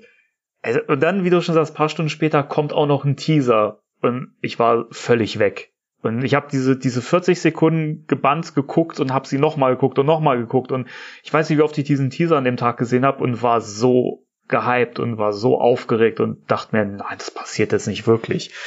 Das ist unfassbar. Und ich konnte ja, das, das auch, auch, auch nicht glauben. Der wurde ja von, von offizieller Seite gepostet. Jason Reitman hat diesen Teaser selber gepostet, ja. ja. Und ich habe trotzdem die ganze Zeit gedacht, nein, das, das kann nur Fake sein, das kann nicht echt sein, so. Ja. Ja, so viele. Ich ähm, habe an dem Tag so viele Gespräche geführt mit Fellow Ghostheads. und ich habe so oft gehört, nee, ist Quatsch. Der Teaser ist Fanmade und das ist alles nicht offiziell, bla bla bla. Weil es war zu viel auf einmal. Die Leute konnten das das, das konnte nicht real sein. Ja. Das, das war nicht zu fassen. Und ähm, deswegen war es auch so, ich war erstmal nur baff. Das war gar nicht so, dass ich das wahrgenommen habe und habe mich gefreut bis zum Geht nicht mehr. Da war gar keine Freude. Das war nur, oh, ich bin gerade überfahren worden vom Zug. und dann war ich irritiert, ähm, weil ich halt ähm, mich jetzt halt komplett auf dieses neue Universum eingestellt hatte mit den Damen und habe gesagt, okay, die bauen jetzt irgendwie darauf auf, in irgendeiner Form halt. Jetzt als Film habe hab ich natürlich nichts mehr erwartet, aber ja. ähm, das war halt einfach, das hat mich halt einfach kalt erwischt und erstmal konnte ich mich nicht freuen. Und mittlerweile bin ich in der, in der rechten Vorfreude, also sehr, sehr enthusiastisch und juhu, kann wieder in die Luft springen. Aber es hat eine Weile gedauert, weil das war einfach zu viel in dem Moment. ja, das ist so viel passiert in einem auch. Ne? Es ist unfassbar, was, vor allem, was so ein Teaser aus, auslösen kann. Also da gab's ja, da gab's, da gab's ja Leute in meinem Bekanntenkreis, die dann so gesagt haben, nachdem ich so ausgetickt bin wegen, wegen dieses Teasers und der und der und dieser äh, Meldung, die gesagt haben, ja, ist doch nur ein Film, Mensch, dann spann dich doch mal. Ne? Ich dachte mir so, ey, ihr wisst nicht, was wir Ghostbusters-Fans durchgemacht haben, ja. Ja, das ist wohl wahr. We don't know es the ist, trouble we've seen. Es ist, es ist auch so verrückt. Ich meine, man ist irgendwie äh, jahrzehntelang so, so erpicht und drauf aus und in so einer halben Vorfreude über einen dritten Teil und zwischendurch gab es ja durchaus auch Grund anzunehmen, dass der Film wirklich auch mal zustande kommt, wenn dann offizieller halt was gesagt wurde. Und ähm, man, man hat halt diesen Fokus über eine so lange Zeit auf dem Projekt ja. und denkt sich, diese meine Geschichte wird irgendwann weitererzählt oder die Geschichte, die ich liebe, ist ja nicht meine Geschichte, aber die Geschichte, die ich liebe. Und dann auf einmal so diese, diese radikalen äh, Schläge, die man halt irgendwie verkraften muss. Erst geht Harold Ramis von uns und ich muss ganz ehrlich sagen, so im ersten Moment habe ich gedacht, naja, okay, das hat ja jetzt überhaupt keinen Sinn. Mhm. Ich meine, und dann haben sie halt ein halbes Jahr später mit diesen Reboot-Plänen angefangen. Und ich habe mir auch ehrlich gesagt, äh, ja, ich meine, einer ist verschieden, der andere hat keinen Bock drauf. Ja bevor sie jetzt mit, mit Ray und, und Winston da jetzt eine traurige Fortsetzung machen, die überhaupt nicht andocken kann mhm. mit so einer Staffelübergabe da. Man hat ja eben diese Geschichten, die geplant waren, im Kopf gehabt. Ja. Da ist es vielleicht besser, einen kompletten radikalen Neuansatz zu wagen. Und das hat mir dann halt geholfen, mich auf dieses Neue einzulassen, ja, was vielleicht mhm. ähm, viele anders sehen, aber mir hat es halt geholfen. Ich habe gedacht, naja, besser, dass das ein dritter Teil, ein herkömmlicher dritter Teil, der muss sich immer messen an dem, was vorher war. Ein kompletter Neuansatz kann sagen, na, ich, ich äh, operiere unabhängig von den alten Filmen. Ja? Ich kann es mir leisten, einfach nur unterhaltsam zu sein und mhm. ähm, ja, dir eine gute Zeit zu bereiten. Und ähm, ich habe überhaupt nicht den Anspruch, ein, ein, ein Klassiker zu werden, über den man in 40 Jahren noch spricht. Und das hat mir alles geholfen. Und ähm, dementsprechend habe ich dann diesen, diesen, diesen Ghostbusters 3 Zug verlassen. Und jetzt ist er auf einmal wieder da. Wumms. Und man sitzt wieder drin. Wumms. Aber auf eine ganz andere Art und Weise. Wumms. ist, äh, ja. Und es ist frisch und es ist irgendwie schöner, als, als ähm, es hätte damals werden können. Und das, ähm, die Problematiken, ähm, die damals waren, die mir, wo ich gesagt habe, okay, es ist vielleicht besser, ein Reboot zu machen. Harold Ramis ist weg, Bill Murray hat keinen Bock mehr. Diese Sachen, wo man gesagt hat, das ist vielleicht besser, keinen dritten Teil zu machen, die stehen diesem neuen dritten Teil nicht mehr im Weg, eben weil der Jason Reitman so frische Ansätze wählt. Das ist was mhm. ganz Neues. Das hat nichts mehr mit den alten Strukturen zu tun. Ja, dann fokussiere halt Ray und Genau. Weiß ich nicht. Und der, und die Kinder wenden sich irgendwann an ihn und ähm, vielleicht gerät er auch in Gefahr und die Kinder versuchen dann die anderen Ghostbusters zu, noch an Bord zu holen, was weiß ich. Ja. Müssen selbst überhaupt keine Ghostbusters werden im Rahmen dieser ersten Geschichte. Weiß man alles nicht. Das, das war aber auch so ein, so ein, so ein Thema, ähm, wenn ich den Reboot-Film verteidigt habe, dann war das auch immer ähm, eine Sache, die ich immer gesagt habe. Ähm, wenn halt Teil 3 nicht zustande kommt, weil alles nicht funktioniert, weil der eine keinen Bock hat, der andere dann auch wieder nicht und so, dann ist das Beste, man macht einen Reboot und einen Neustart und ähm, Ja, genau. Fängt halt nochmal von vorne an. Und jetzt, wo halt Teil 3 so in greifbarer Nähe ist, denkt, denkt man sich halt, der ist schon, ist schon cooler. Irgendwie, wenn man jetzt wirklich die Fortsetzung hat, die man immer haben wollte, ne? Wo man sich ja immer danach irgendwie gesehnt hat. Und, und das mit dem, mit dem sich mit den ersten Filmen messen, das ist halt, das, das wirst du nie verhindern können. Das wird er immer. Und das muss ja auch der, der Reboot-Film trotzdem, obwohl er ein Neustart war und was Neues gewagt hat, trotzdem wurde er verglichen. Und das mhm. wirst du halt immer, wenn, auch wenn neue Serien kommen, die wirst du immer mit Real Ghostbusters und so vergleichen. Ich glaube, das bleibt irgendwie nicht aus. Aber deswegen denke ich, wird der neue Film eben komplett, ähm, was auch die Storystruktur angeht, einen neuen Weg beschreiten, wird aber ganz viel ganz viel Verbindung und äh, Verweise eben auf die alten Filme haben und ähm, ja, wird, glaube ich, so über kleine Feinheiten, denke ich, so ein bisschen auch anschließen. Also ja, ich denke auch, dass ähm, der Herr Reitman das äh, organisch und, und subtiler auch machen wird, als, als Fiek es gemacht hat. Ja, das auf jeden Fall. Und ich denke mal auch, dass das dann wirklich so eine, so eine, ja, Charakter- und Figuren äh, getriebene Story sein, sein wird. Das merkt man ja an seinen Filmen. Ne? Das war ja bisher immer so bei ähm, Thank You for Smoking, wie gesagt, ne, den ich wirklich nur empfehlen kann. Das ist ein ganz toller Film. Der hat so starke Dialoge. Hm. Und ähm, das funktioniert halt wirklich nur über die Charaktere. Wenn du die Story aufschreibst, die ist, die kannst du, die kannst du auf eine Streichholzschachtel schreiben. Das ist wirklich nicht, nicht besonders umfangreich. Mhm. Aber darauf kommt es halt auch in dem Film überhaupt nicht an. Und ich kann mir vorstellen, dass das auch mit einem neuen Ghostbusters gut funktionieren kann. Das, ja. Da muss gar nicht eine riesengroße Story her oder sowas. Da muss nicht viel passieren, da muss auch nicht wieder die Welt bedroht sein, da muss auch kein Gott auftreten. Das kann einfach eine schöne persönliche Geschichte sein, die aber trotzdem eben durch, durch Dialoge und gut geschriebene Figuren eben überzeugen kann. Ja, absolut. Und ja. natürlich auch durch kreative Geister.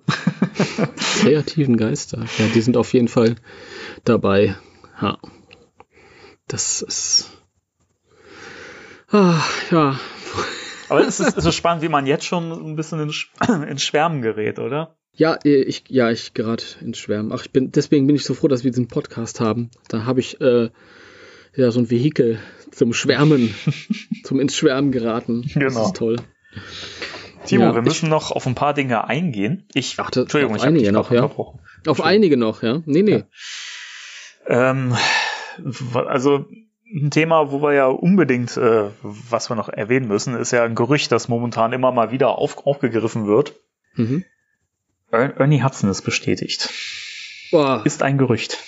Ernie Hudson ist bestätigt. Ernie Hudson schreibt, nee, nee, ich wurde nie angerufen, aber ich würde sofort machen.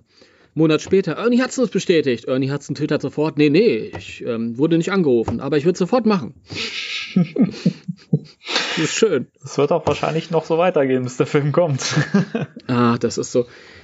Ähm, ja, das ist das Internet. Also ähm, gestern war das zum zweiten Mal so und ich habe mir gedacht, naja, vielleicht kann ich dieses Mal gegen das Internet gewinnen. Und ich habe dieses Bild von dem, von dem Tweet, wo Ernie mhm. Hudson sagt, nein, äh, ich bin da noch gar nicht offiziell drin.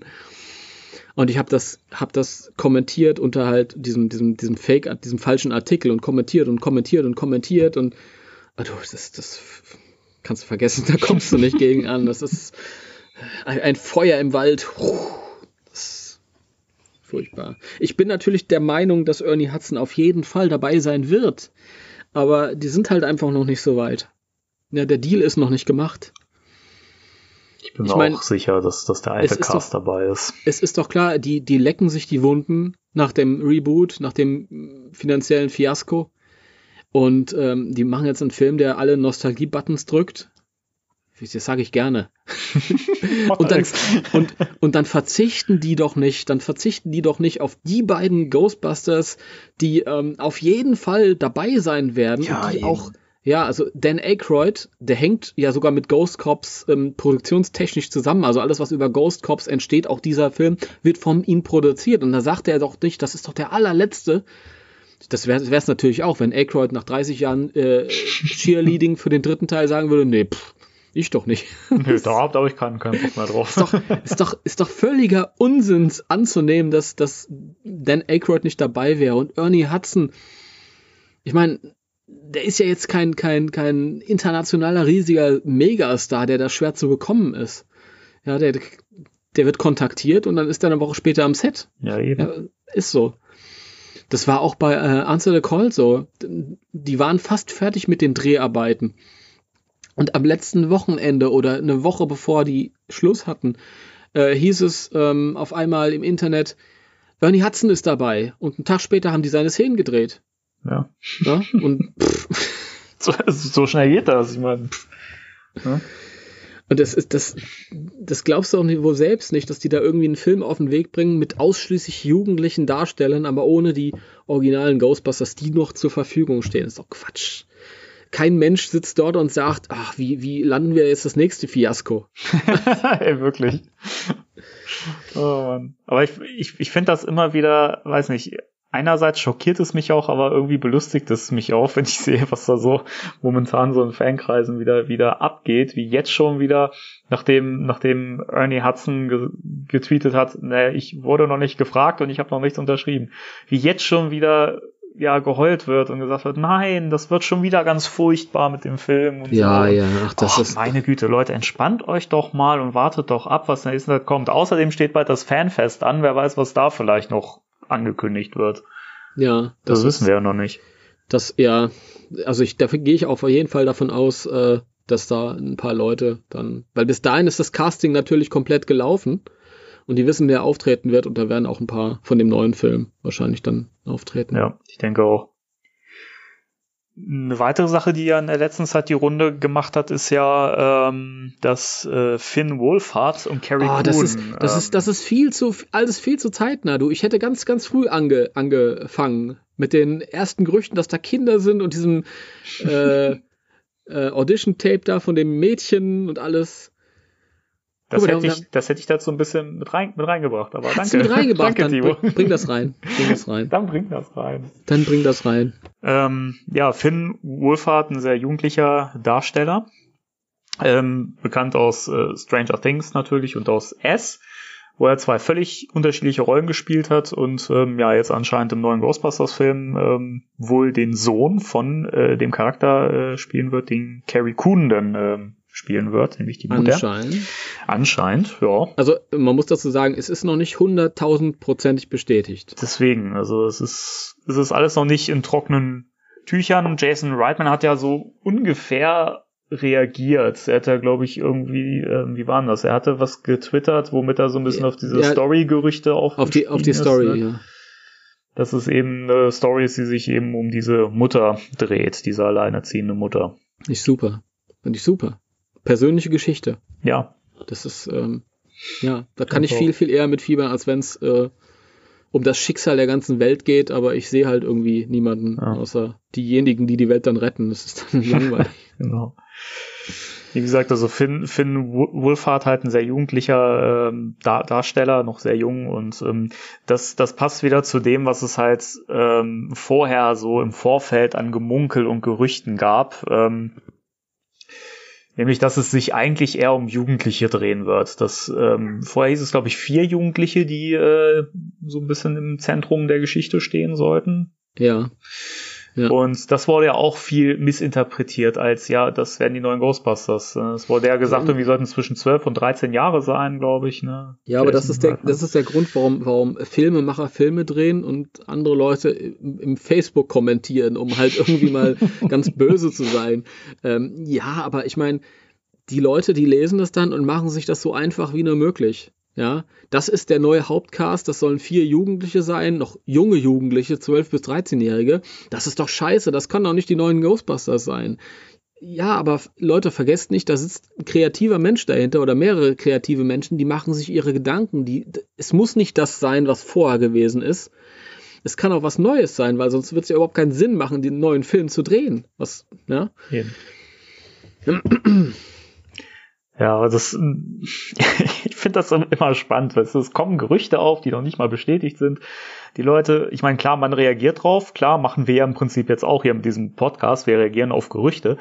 Ja. Aber dass sofort alles irgendwie ähm, ja so negativ aufgefasst wird und weiß ich nicht. Man, man kriegt halt so, so Storyfetzen irgendwie mit und weiß ich nicht. Das ist halt schwierig, das jetzt schon in so einen Kontext zu, zu packen. Man kann natürlich spekulieren, das macht ja auch Spaß. Aber warum, warum muss man denn immer gleich an, annehmen, dass das ein scheiß Film wird? Ich verstehe das nicht. Das, das ist so, ja, weil die Leute denken sich dann sofort, okay, das ist, sind, sind Kinder oder große Kinder also wird es ein Kinderfilm oder es wird eine Teenie-Klamotte. Ähm, weil das halt so der, der nächstliegende Gedanke ist. Aber nee, ich meine, Juno war auch keine Teenie-Klamotte. Der hat seine Figuren sehr ernst ich. genommen. Ja, da war eine Komödie, ähm, aber er hat die Figuren ernst genommen. Eben. Der hat eine ernste Geschichte erzählt. Auch der, der Haupt, Hauptperson ist da irgendwie, die ist äh, ungewollt schwanger. Ähm, und die, der Film hat die Figur an der Hand und ernst genommen. Das fand ich schön. Ja. Trotzdem war es lustig und das, das passt. Das ist, ja, so jemand kann soll Ghostbusters 3 machen. Und wo wir gerade bei, bei Finn Wohlfahrt waren, ich meine, äh, wenn man mal S nimmt, ne, das ist ja halt mhm. auch, da stehen ja auch die Kinder im Vordergrund, zumindest im ersten Teil. Ne? Ja. Und das klappt so hervorragend. Erzählt trotzdem so eine schöne, tolle Geschichte, die man als Erwachsener gut finden kann. Warum sollte das nicht auch in einem Ghostbusters klappen. Die müssen ja nicht zwingend mit Protonpacks durch die Gegend laufen, aber sie können ja trotzdem im Zentrum stehen und um sie herum können die anderen Dinge passieren. Also das schließt ja nichts aus, ne?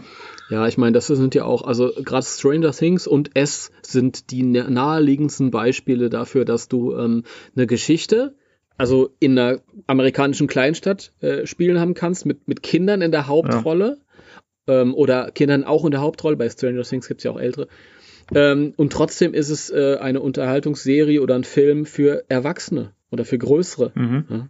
Das ist nicht zwangsläufig ein Kinderfilm, nur weil Kinder die Hauptrolle spielen. S ist das beste Beispiel.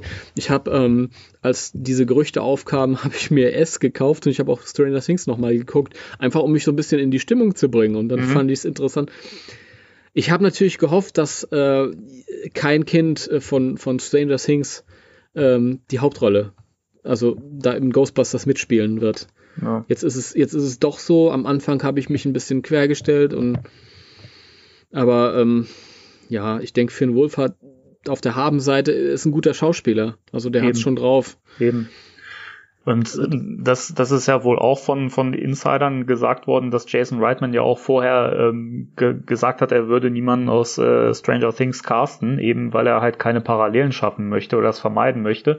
Und dass er aber von der Performance beim, beim Casting Vorgespräch, wie auch immer, äh, von der, von der Performance von Finn absolut begeistert war und der die so weggeblasen hat mit seiner, mit seiner Leistung. Ja dass sie ihn halt wohl genommen haben. Also von daher, warum sollte man das dann nicht machen? Ne? Wenn es denn so ist, dann, dann freue ich mich sehr. Ich kann Wenn mir das so auch ist, vorstellen, ja. weil Finn Wolfhard, wie gesagt, auch ein sehr guter Schauspieler ist. Tatsächlich auch, und das ist keine Selbstverständlichkeit in dem Alter. Kinderschauspieler sind oft scheiße. Ja. Also, das muss man wirklich auch so sagen. Ja. Ähm, äh, aber natürlich ist, sind solche Aussagen immer mit Vorsicht zu genießen. Also ja. äh, am Ende des Tages muss sich der Film halt auch verkaufen und ich sehe es ihm auch nach, wenn er sich eigentlich nur im Stillen dachte, naja, ich, es, es schadet meinem Film auch nicht, wenn ich einen zurzeit angesagten jugendlichen Darsteller habe, sodass ich auch das entsprechende Publikum ins Kino mhm. locken mhm. kann und nicht nur die, die ähm, Ü30er, Ü40er, die, die alten Säcke wiedersehen wollen. Ja, das, ich meine, das ist halt einfach, ähm, das muss man dem dann auch einräumen. Und dann ist das auch was, wo ich sage, ich, ich kann damit leben. Und wenn er dann noch ja. gut ist, her hervorragend. Ja. Mein Problem ist eigentlich immer ähm, nicht, dass es die naheliegendste Lösung ist, einen populären Darsteller zu nehmen, sondern ich möchte, wenn ich, wenn ich einen Film gucke, möchte ich mich darauf einlassen und ich habe immer noch die Fähigkeit, ähm, in so einem Film zu versinken und den Film als wirklich als, als Geschichte real wahrzunehmen, weißt du? Mhm. So oft guckst du den Film und du denkst dir an, okay, das haben sie so gemacht, das haben sie so gemacht und das haben sie so gedreht und das entmystifiziert und entzaubert das Erlebnis genau. so ein genau. bisschen und äh, ach, das, ich, wenn es nicht zu offensichtlich ist, dann gelingt es mir immer noch, einen Film wie ein Kind zu sehen, dass ich mich irgendwie drauf einlasse und das wirklich so als, als Geschichte wahrnehme und nicht als ähm, Haufen Schauspieler, die da auf, auf CGI reagieren. Ja. Und das ist natürlich schwieriger, wenn du ein bekanntes Gesicht dabei hast. Ja, wobei auch das gut, äh, gut funktionieren kann. Hm. Das ist richtig und It, also S ist ein gutes Beispiel dafür. Da ja. habe ich nämlich nicht einmal, und ich habe Stranger Things schon vorher gesehen, ich habe nicht einmal das Gefühl gehabt, okay, da ist jetzt hier der ähm, Mike Wheeler oder wie er heißt, hm. weiß ich nicht. er spielt halt völlig verschiedene Figuren. Also das, das ist einfach auch das komplette Gegenstück zu dem, was er in Stranger Things ja, verkörpert hat. Er hat ne? eine Brille auf, ich habe ihn gar nicht wiedererkannt. ja, das reicht schon. Nein, nein auch, auch generell der Charakter, den er da spielt. Und keine Ahnung, wer weiß, ob er, äh, wenn das wirklich stimmt, dass er jetzt gecastet wurde für den nächsten Ghostbusters, wer weiß, was er da für, für eine Rolle spielt. Vielleicht zaubert er da auch was ganz Neues aus dem Hut. Ich meine, wenn das wirklich stimmt, dass äh, Jason Reitman so, so extrem buff war von seiner, von seiner Performance, dann da muss da was dran sein. Ja, no? ich denke schon, dass das äh, ist wahrscheinlich äh, von beidem was ist. Dass äh, der, der junge Mann überzeugt hat und gleichzeitig natürlich auch einen, einen gewissen Namen mitbringt, was, was praktisch ist in zweierlei Hinsicht. Und ähm, diese Carrie Coon, äh, die hat mir halt sofort gefallen, eben weil ich sie überhaupt nicht kannte. Mhm. Sie hat halt äh, diese kleine Rolle gespielt in dem letzten Avengers Infinity War, wo sie irgendwie zugekleistert war mit Make-up. Ja, also genau. das äh, war mir gar nicht bewusst, dass ich sie mal im Kino gesehen habe. Und dann habe ich ähm, so ein paar YouTube-Videos mit ihr gesehen und ich wollte auch noch diese, sie hat in Fargo, das ist eine Serie. Die ist super, die Serie, und da hat sie auch eine sehr gute Rolle gespielt. Du hast das gesehen? Mhm. Also ich, äh, ist, ist wirklich toll, weil die ist ähm, ziemlich abgedreht, die Serie, und auch absolut nicht konventionell. Okay, super. Nee, ich äh, habe gesehen, dass sie ab der dritten Staffel dabei ist. Habe auch ein bisschen nachgeforscht mhm. und habe dann angefangen, das zu gucken, extra deswegen. Ach, ich bin, ich bin völlig, völlig verrückt. Ich meine, damals kam das Ghostbusters Videospiel raus vor zehn Jahren und es hieß irgendwann an einer Stelle, Alyssa Milano spricht eine kleine Rolle da. Ja. Weibliche Hauptrolle. Äh, und ich fing dann an, diese Scheißserie Charme zu gucken. Charme zauberhafte Hexen, weil da Alyssa Milano mitspielt.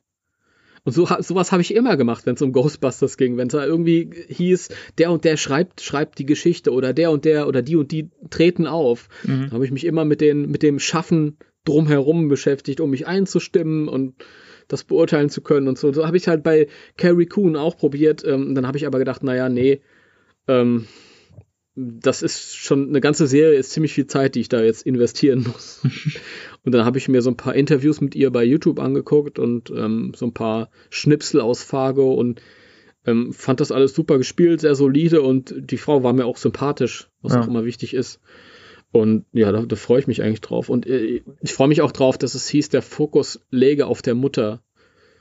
Also ich hätte wahrscheinlich ähm, auch kein Problem gehabt, wenn ein Mann wie Jason Reitman da eine Geschichte um diese Kinder rum entwickelt hat. Und ich glaube, das ist auch noch nicht ganz vom Tisch, nur weil es jetzt anders behauptet wurde. Wer will das beurteilen? Aber wenn der Fokus auf einer erwachsenen Frau liegt, finde ich immer schön.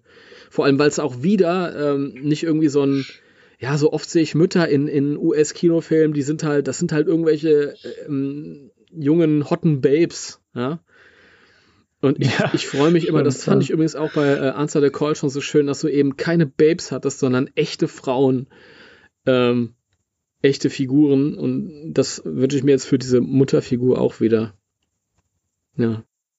Ja, ich bin, bin gespannt. Also, wie gesagt, von dem, was ich bisher halt von ihr so gesehen habe und kenne, kann ich mir aber auch nicht vorstellen, dass das irgendwie eine, eine platte Figur wird oder so. Die, die hat schon wirklich großes Talent, auch verschiedenste Rollen zu spielen. Insofern, also wenn das wirklich stimmt, dass, dass die auch mit an Bord ist, dann mache ich mir da auch keine Sorgen, dass sie ihren Part ja, gut macht.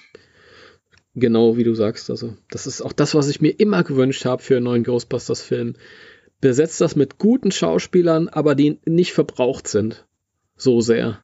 Ja, das ist genau. toll. Ich freue mich, freu mich auf sie auf jeden Fall. Und dann ist es natürlich weiterführend ähm, interessant, was die wohl vielleicht, äh, wie die da irgendwie involviert sein mögen. Weil es hieß ja, die, die Familie hätte irgendwelche Verbindungen zu dem mhm. alten Ghostbusters. Ob das jetzt sich auf den Film bezieht oder auf die Ghostbusters selbst bezieht. Äh, ich habe da auch schon alles gehört an, an Mutmaßungen. Das ist ja, da gibt's die wildesten Theorien. Das ist so so lustig. Also es gab ja auch irgendwie die, die, die Vermutung, dass die Mutter die Tochter von Ted und Annette oh Fleming Gott. ist. Was für ein Schwachsinn. Weil ich sehr drüber gelacht hm. habe. Nein, äh, nein. Also ähm, kommt man auf sowas. das ist Ja, ich, ich äh, wage da irgendwie keine, keine Theorien, weil alles, was ich, was ich mir zusammendenke, ist entweder zu offensichtlich oder zu einfach oder ähm, zu abstrakt, wie das, was du gerade gesagt hast. Mhm. Ja. Also die Vermutung liegt ja nahe, dass äh, das Kind vielleicht ein Enkelkind von einem Original Ghostbuster ist und die äh, Carrie Coon Figur vielleicht die Tochter, weil die Original Ghostbusters sind ja auch schon alle im Großvateralter. Ja. Ähm, aber dann frage ich mich halt, weil Carrie Coon auch tatsächlich auch keine, keine Mitzwanzigerin ist, sondern auch schon 40, ob diese Figur nicht schon hätte existieren müssen im originalen, also in dem, in den im Kosmos der mhm. existierenden Filme. Ja. Ja, ich bin, ich, ich bin gespannt. Deine Katze also, ist auch gespannt. Die, ja, der nervt mich schon die ganze Zeit. Ich süß, zwischendurch ich immer. ja. ja. Er hat doch mal eine sehr hohe Stimme, das klingt immer so ein bisschen. Oh, ja, okay. Habe ich gerade einen Gender-Switch durchgeführt, aber es passt ja auch. Macht doch nichts. Macht doch nichts. Das ist total sexistisch. ja, ja, ich sehe mich auch.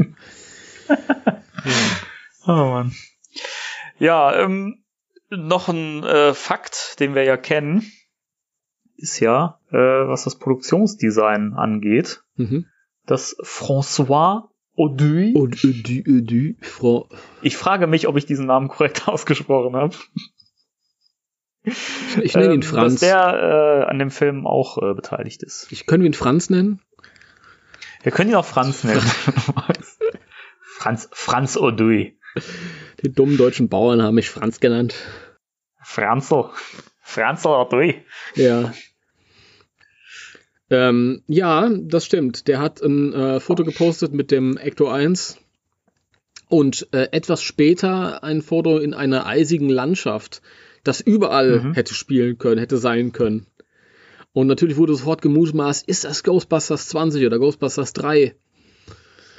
Und ich kann es mir vorstellen, das passt irgendwie so zu dieser Einöde von ja. Indus Alberta in Kanada.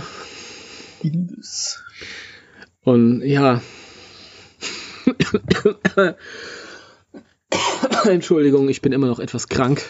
Das macht nichts, Timo. Das macht wir nichts. Sind alle, wir sind alle bei dir. Ach du Schreck, das mag ich gar nicht. Ich möchte hier allein sein.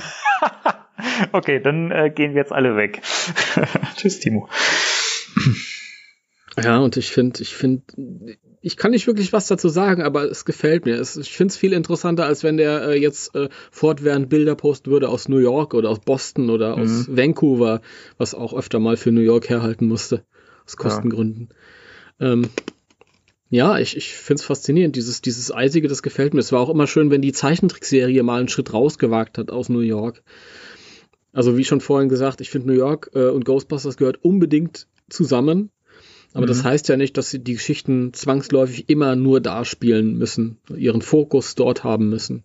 Ach Quatsch, warum auch? Äh, ich meine, wenn an irgendeiner Stelle diese Kinder beschließen oder Ray beschließt oder wer auch immer da in der, in der kleinen Stadt äh, dann unterwegs ist, beschließt, Verstärkung aus New York zu holen, dann hat ja die Stadt auch noch ihre Chance, dann irgendwie dann entsprechend vorzukommen. Ja. Ich kann mir auch gut vorstellen, dass man das wirklich erst so bis zum Schluss aufbaut. Dass das irgendwie dann dahin führt, dass man irgendwie wieder nach, nach New York muss und äh, weiß ich nicht, dass, dass, dass man so nach und nach das Team auch wieder zusammensammeln muss, ne? dass man erstmal dann auch wieder an Winston rankommen muss irgendwie und äh, an Wankman, der vielleicht, keine Ahnung, wer weiß wo rumtingelt in der Weltgeschichte und wer weiß was macht ähm, dass das vielleicht auch irgendwie erst alles so wirklich Stück für Stück aufgebaut wird und dass wir erst zum Schluss wirklich so richtig äh, was sehen werden, so von den Ghostbusters, was ne, so als Team quasi und mit den Protonenpacks und so. Ich, ich glaube, dass das alles erst so, so ein Build-up dann ist. Du, ich glaube, dass, dass die, ähm, der Fokus tatsächlich auf Ray liegen wird. Weil Aykroyd ist eine sichere Nummer der sitzt eh schon im, mhm. im, Produktionsbüro und hat da seinen Schreibtisch stehen und da kommt Jason Reitman rein und sagt, hier, passen auf, so und das habe ich vor und sagt dann Aykroyd, klar, ich bin ja eh da. Ja. ich mach das. Und ich, ich ja. denke, wenn äh, Winston ein, eine, einen, eine Hauptrolle in dem Film gehabt hätte, dann wüsste Ernie Hudson jetzt schon Bescheid. Natürlich. Ähm, ich denke, dass es wohl so sein wird, dass ähm, der wahrscheinlich dann im Lauf des Films oder gegen Ende dann, dann sein, sein Cameo-Auftritt bekommt seinen, seinen großen. Hm. Und vielleicht, was ich mir auch vorstellen könnte, wird es so geschrieben sein, weil man natürlich mit Bill Murray nicht rechnen kann. Der ist vielleicht dabei, vielleicht ist es aber auch nicht. Das wussten die aber nicht, als sie das geschrieben haben. Dann könnte ich mir vorstellen, dass es, das Drehbuch vielleicht drauf ausgelegt ist, dass irgendwann am Ende Hilfe kommt in Form eines oder zwei originalen Ghostbusters, dass Winston kommt oder Winston und Peter. Sodass ja, du halt so, so, so die Richtung, einigermaßen ja. flexibel, geht ja sowieso nicht bei einer großen Filmproduktion, aber dass du einigermaßen flexibel im Rahmen reagieren kannst auf, auf Bill Murray, der dann irgendwie Lust hat an dem Tag oder eben auch nicht. Ja. Ich denke auch, dass, dass wir uns da, also ich glaube, da, da sind wir alle im Klaren drüber, dass, ähm, dass wir uns verabschieden müssen davon, dass wir jetzt nochmal sowas sehen, was sind wir fertig, müssen wir uns verabschieden? Nein, nein, von dem, von dem Gedanken. Mensch, Timo, ey. Wir müssen uns von dem Gedanken verabschieden, dass es ein Film wird, der die gleiche Struktur hat wie Ghostbusters 1 und 2. Und das finde ich. Auch wenn es ja durchaus Leute gibt, die sagen, nein, das gehört dazu und das muss so sein. Ah, Leute, nein. Also, wenn wir was nicht brauchen, dann ist das jetzt nochmal ähm, das gleiche Schema, was wir in Ghostbusters 2 hatten. Also, das. Ähm ja, das, das auf jeden Fall. Das ist die Stärke von dem Film, jetzt an dieser Stelle. Und dass der anders, anders sein wird. Ja, aber was, was meinst du? Meinst du, Bill Murray ist dabei oder eher nicht? Ich denke, dass er dabei sein wird. Ja. Ich bin mir da relativ sicher. Also, da gibt's so mehrere Punkte, woran ich festmachen würde, dass er mit Sicherheit dabei ist. Ähm, zum einen, dass er für den Reboot bereit war, äh, nochmal vor die Kamera zu treten in einem Ghostbusters-Film.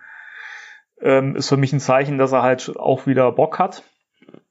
Ähm, dass er das vielleicht auch für eine gute Idee gehalten hat und dass er anscheinend auch mit, mit, der, mit der Rolle gut klarkam und das äh, interessant fand. Mein Kater ist gerade vom Sofa gerutscht.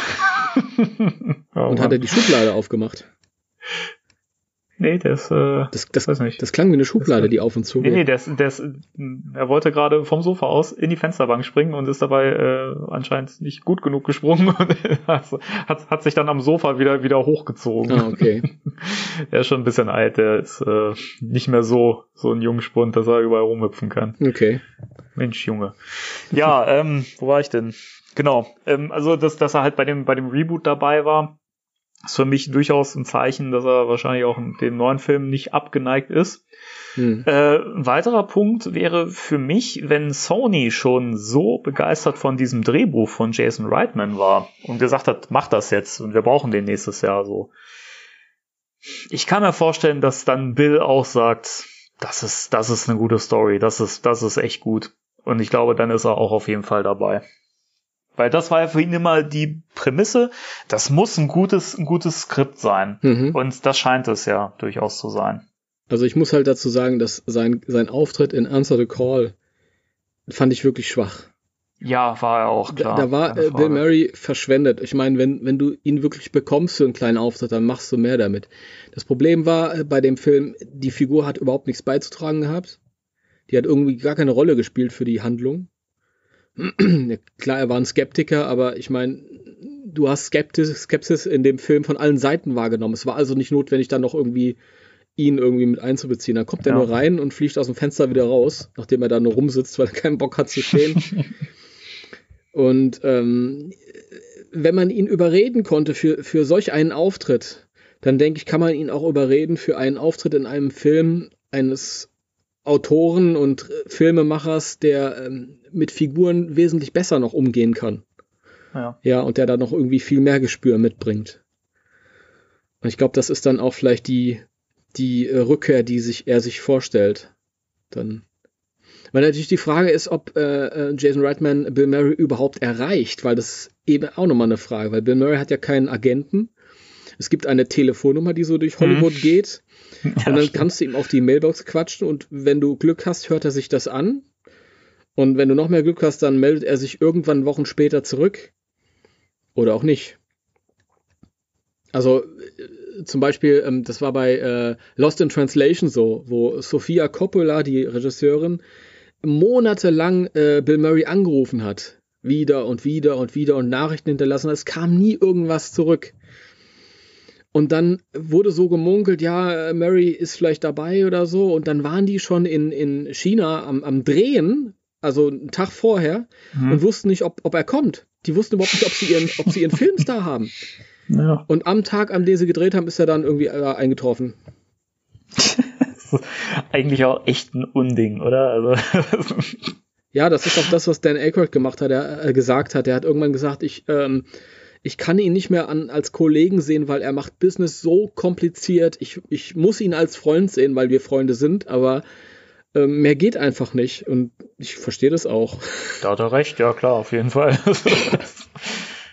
Ah, also ich kann mir vorstellen, dass, dass Jason Reitman das vielleicht auch ähm, bewusst war, dass man eben nicht auf Bill Murray so hundertprozentig zählen kann, dass er vielleicht sich da ein Hintertürchen offen gehalten hat und dass der Film auch durchaus entweder ohne ihn funktionieren kann ähm, oder halt eben, dass so, so eine kleine Rolle ist, die trotzdem wichtig ist, aber die man auch nicht zwingend mit ihm besetzen müsste, also die nicht ja. zwingend Peter sein müsste. Also ja. sowas in der Richtung vielleicht. Absolut. Also es war ja so, dass eins dieser Ghostbusters 3 Skripte, da ging es anscheinend, ähm, also es deutete darauf hin, dass es so eine, so eine Vater-Sohn-Geschichte zwischen äh, Oscar slash Donald mhm. und äh, Peter äh, werden sollte, wo sie gesagt haben, okay, Bill Murray hat ähm, gewisse Ansprüche, also schreiben wir ihm ganz was Anspruchsvolles, irgendwie so ein Vater-Sohn-Ding. Und ähm, der, der Film hatte einen riesen Fokus darauf, um ähm, Bill Murray zu gefallen. Und ich glaube, das ist äh, ja, äh, das haben sie sich schön zurechtgedacht, aber das Problem war, dass das, das Skript auch unglaublich abhängig war dadurch von ihm. Ja. Und ich könnte mir vorstellen, dass dieses neue Projekt halt ähm, den Fokus darauf hatte, wir erzählen eine gute Geschichte mit guten neuen Figuren. Und ähm, vielleicht gefällt das Bill Murray, dann kann er als Peter Venkman in einer kleinen Rolle dazustoßen und das supporten. Oder eben nicht. Ja. So wird's sein. Aber man macht sich halt nicht mehr so abhängig von ihm, indem man sagt, okay, Ghostbusters gleich Bill Murray, sondern Ghostbusters kann viele verschiedene Stärken haben. Also unabhängig von, von ihm. Ja, eben, er ist ja nicht die tragende Figur. Und, ja, und es kann halt auch neue Stärken entwickeln, also an, ja. mit denen wir jetzt überhaupt nicht rechnen, eben diese neuen Figuren, die dazu kommen werden. Ja, genau. Aber das, also das, ich wollte nochmal auf den Punkt äh, eingehen, den du vorhin genannt hast, dass ja Ray eigentlich safe ist. Mhm. Das ist auch meine Theorie, wenn man sich mal den Teaser an, anguckt und wenn man betrachtet oder wenn man mal drüber, drüber nachdenkt, bei, bei welchem Charakter macht es denn Sinn, dass der Wagen in der Scheune steht und dass das Equipment noch da ist?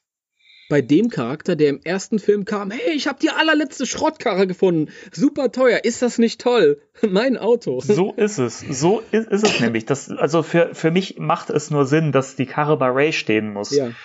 Das würde für, für mich keinen Sinn machen, dass der Wagen bei Winston rumsteht oder bei, bei, bei Wenkman, also bei ihm sowieso nicht. Ich glaube, der hätte, wenn es jetzt wirklich, äh, wenn man das mal so weiterspinnt, was storymäßig sein könnte, der hätte wahrscheinlich gar keinen Bock mehr auf dieses ganze Geschäft. Also wahrscheinlich würde man da auch so ein bisschen die Parallelen zu dem realen Bill äh, Murray finden, hm.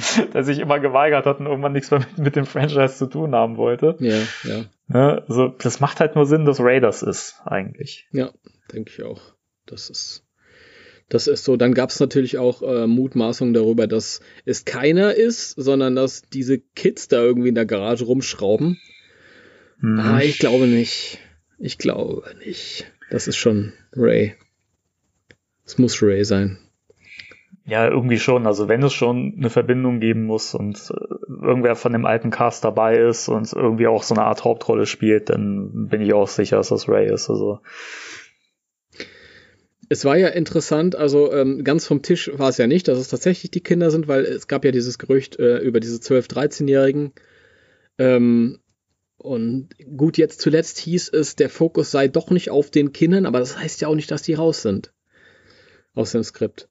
Andererseits äh, heißt es auch nicht, dass sie überhaupt drin sind, weil das halt bisher alles nur Gerüchte sind und nicht bestätigt.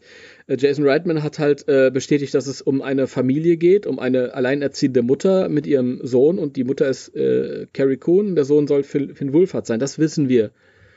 Aber ähm, mit, diesem, mit dieser Vierer-Kindergruppe, das ist alles noch in der Schwebe, aber es passt halt auch irgendwie so ein bisschen da rein. Ja. Und ähm, bei den ersten Gerüchten hieß es ja, äh, es sollte sich um eine Familie drehen, die zurück aufs Land zieht. Passt. Und dort äh, Dinge über sich selbst rausfindet und über die Geheimnisse des Dorfes oder der kleinen Stadt. Mhm. Das finde ich faszinierend, ist interessant. Ähm, Ja. und dann kam, äh, ich glaube, äh, eine Beschreibung über, über ähm, die Figur, äh, zwei von den Figuren. Und das eine war, hörte sich an wie, wie ähm, so ein kleiner Verschwörungstheoretiker, der sich irgendwie schnell begeistert. Das klang so ein bisschen wie ein junger Ray. Und dann war, Ja. war ein Mädchen, das irgendwie keinen Sinn für Humor hat und ähm, das, das aber hochbegabt ist auch und alles. Und das klang wie so ein kleiner Egon oder ein kleiner Mhm. Sheldon. Ähm, Ja. und es war natürlich mit Vorsicht zu genießen und interessant war, dass ja dann auf einmal dieses Casting-Video aufgetaucht ist mit dem Mädchen. Ja, Ähm, ich erinnere mich, ja. Sarah Abbott, den Namen habe ich noch im Kopf. Ähm, Gut, ich hätte ihn nämlich nicht mehr gewusst. Ja, die wohl mal in irgendeiner Rolle in ähm, Black Mirror, eine Serie namens Black Mirror aufgetaucht ist. Keine Ja. Hauptrolle, sondern auch irgendwie nur so ein Auftritt in ein oder zwei Folgen, glaube ich. Ich habe da ein bisschen geforscht. Und das war interessant, weil äh, dieses, dieses, dieser Text, den sie da zum Besten gegeben hat, der war, der hat gepasst zu den Gerüchten, die es Mhm. vorher gab, mit diesem Social Awkward Mädchen, das irgendwie ähm, Humor übt und ähm, schon brillant ist, aber halt keine Ahnung von sozialer Interaktion und alles. Und die hat das auch super gemacht, also genial. Und ähm, man wusste natürlich nicht, gehört das da irgendwie hin? Ist das irgendwie ähm, Teil von dem, was da als Ghostbusters 3 entstehen wird? Aber interessant war es, dass das halt irgendwie aufkochte und dann irgendwie nur zwei, drei Stunden online war. Und dann ist das mysteriös verschwunden. ja, Erst, genau. erst war der Hinweis, dieses Video ist nicht mehr öffentlich. Und eine Stunde später stand, dieses Video gibt es nicht. Das Video gibt es nicht, ich habe das nicht gesehen. Ja, und ähm, fand ich auch faszinierend. Und also ich fand das auch spannend, weil also die, die Figur, die sie da anscheinend dann äh, gespielt hat, ne, in diesem Vorsprechen, das könnte ich mir sehr gut vorstellen in so einem Film. Und ähm, die hat das wirklich extrem gut gemacht. Also ich fand das, fand das super. das ist unglaublich. Sie ist nur ja auch noch sehr, sehr jung. Ich glaube, sie ist zwölf oder dreizehn und die hat das so Ja. toll gemacht. Also, und es hat sogar gepasst. Also, es hat nicht nur auf das gepasst, was, äh, ähm, was vorher geschrieben wurde an, an Charakterbeschreibung. Mhm. sondern es hat auch, ähm, sie hat ja mit irgendjemandem reagiert. Also ich weiß nicht, wer, wer, sie hat ja mit irgendjemandem das gespielt Mhm. und sie hat einen Gegenpart gehabt, den man nicht gesehen hat. Und es hat tatsächlich gepasst zu einer Figur, die ein alter Ray sein könnte, slash Dan Aykroyd. Ja, stimmt. Sie sagt an irgendeiner Stelle, ja, ähm, ich weiß nicht mehr genau, was sie, was sie sagt, aber sie spielt irgendwie an, ja, ähm, bla bla bla und hier, da sind ja die Flaschen mit, mit Wodka, die du immer versteckst oder so. Das, ich fand das so ja, ich, das fand ich herrlich. Fand ich herrlich. Und ich habe mir diesen, diesen älteren Dan Aykroyd, der da irgendwie noch so, Ja. so ähm, werbemäßig sein Crystal Head Wodka in der Ecke stehen hat in der Szene dann vielleicht. Das hätte gepasst. Ähm, Ja. Ich hatte Glück gehabt, denn ähm, ich ahnte schon, dass diese Szenen nicht ganz legitim im Internet gelandet sind. Irgendjemand war ganz naiv. Ich weiß nicht, ob es vielleicht der Vater war oder so. Denn ähm, der Kanal gehörte jemandem, der denselben Nachnamen hatte. Zufall? Ja, das war, ich denke, dass es, dass es der Vater gewesen ist, der sich irgendwie nichts dabei dachte und in der doofen Aktion das einfach hochgeladen hat. Wahrscheinlich dann- war er total stolz. War total stolz. Seine Tochter. Es gibt ja auch die Theorie, dass er überhaupt nicht wusste, dass es um einen Ghostbusters-Film geht. Denn der Film lief ja unter Rust City. Das war der Produktionstitel und nur so konnten sie es ja so lange geheim halten. Also es ist ja gar nicht ge ge gesagt, dass dieses Mädchen und dass der Vater irgendwie, dass die gewusst haben, dass es um so eine große Produktion geht. Ja. Und dann hat er sich gedacht, ach naja, das ist eh nur ein kleiner B-Movie oder so. Und äh, vielleicht hat sie zu dem Zeitpunkt auch schon eine Absage kassiert und hat er gesagt, jetzt lade ich das auch hoch. Ja?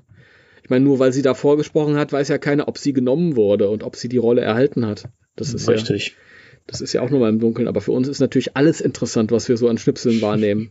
Ja, wir saugen es ja auch echt auf. ne? Ja. Es ist momentan eh wieder so diese Zeit, wo man, es geht dir bestimmt genauso, man guckt jeden Tag irgendwie bei Facebook oder so, äh, sonst wo rein und, und hofft darauf, ist wieder irgendwas durchgesickert, gibt es irgendwas, Äh. was gerade angekündigt wurde, irgendwas bestätigt ist oder so. Also schon wieder eine sehr aufregende Zeit gerade. Es ist, es ist so schlimm. Teil. Also natürlich ist es wunderschön, dass wir das jetzt erleben dürfen. Ja. Aber es ist so schlimm, wenn du, wenn du einen Newsblog hast, der über alles berichtet und du bist irgendwo in Tatanellen unterwegs und du kommst an deinen Computer nicht ran. Und das sind immer die Momente, wo sich irgendwas tut. Ja, das ist. Ich bin bei meinen Schwiegereltern ins P. Da kommt die Newsmeldung Finn Wohlfahrt und Carrie Coon. Ja. Und ich denke mir, nein! Verdammt. nicht jetzt. Also natürlich gerne, ihr zwei, aber nicht jetzt. und es war an einem Freitagabend und äh, normalerweise ist das ganz äh, untypisch, dass, dass am Wochenende irgendwelche News gelegt werden, weil dann, dann schlafen die ganzen Newsportale auch alle. Ja, mhm. Die Leute haben dann halt auch irgendwann mal Feierabend. Ja. Also normalerweise ist das dann safe, aber war es nicht. Ähm, aber was wollte ich denn noch sagen? Ja, zu dem äh, Sarah Abbott-Ding. Ich habe damit gerechnet, dass das nicht ganz okay ist, dass das im Internet gelandet ist. Und das erste, was ich gemacht habe, ist es mir runter, ich habe es mir runtergezogen, so dass ich mir immer wieder angucken kann. Und es ist natürlich schade, dass es nicht offiziell ist und dass man es nicht teilen kann, sonst könnten wir das hier irgendwie einspielen. Ja, ja dürfen wir leider nicht machen. Ähm, aber alles, was wir, was wir machen können, ist euch sagen, dass was man da gesehen hat und gehört hat, gut war. Ja. Es hat wieder, wieder äh, einem so ein bisschen mehr Sicherheit gegeben, dass die wissen, was sie da tun. Wenn es denn überhaupt dazugehört mit so einem Kleinen. Aber ich denke halt schon, dass es irgendwie da reinpasst. Ja, wie gesagt, das passt ja durchaus zu einer der äh, Charakterbeschreibungen, die wir da mal bekommen haben. Ja. Ja, ähm, überlege gerade noch irgendwas, was wir äh, an neueren Entwicklungen noch nicht angesprochen haben. Ähm, den Starttermin, den haben wir zwischendurch ja auch schon bekommen. Das ist der, ah, ich habe ihn gerade nicht im Kopf, nächstes der Jahr. 10. Der Juli. 10. Juli, ja. Also 2020 natürlich. Mhm. Ist dann die Frage, ob nicht der bei uns am 9. Juli startet, einen Tag vorher. Das ist ja mittlerweile auch schon öfter passiert bei großen Filmen. Ich kann es mir gut vorstellen, dass der relativ zeitgleich bei uns auch an, anläuft. Eigentlich ist, ist das bei meisten großen Produktionen inzwischen so, von daher. Ja, das, das würde passen, weil der 9. Juli ist ein Donnerstag, aber allerdings ist der, der letzte Film vor drei Jahren ist auch irgendwie einen, halbe, einen halben Monat später bei uns gekommen, so seltsamerweise. Ja, war das so? Okay. Ja, ja, war so. Der ist in den USA und auch in Niederlanden schon im Juli, Juli gelaufen und bei uns erst im August. Mhm. Seltsam war das, aber naja, gut. Vielleicht hatten sie da nicht so, so Sorgen um, um Raubkopiererei im Internet und so. Ah, will eh keiner sehen. Frauen mag keiner. Genau. Ja, so ist es. Ja. Nee, und dann ist natürlich die Frage, die man vielleicht noch sich stellen kann, ob all die anderen bekannten Nebenfiguren nochmal auftauchen werden. Also so Leute wie Louis, Janine, hm. Dana, das, was, was meinst du? Was ist deine Einstellung ähm, dazu?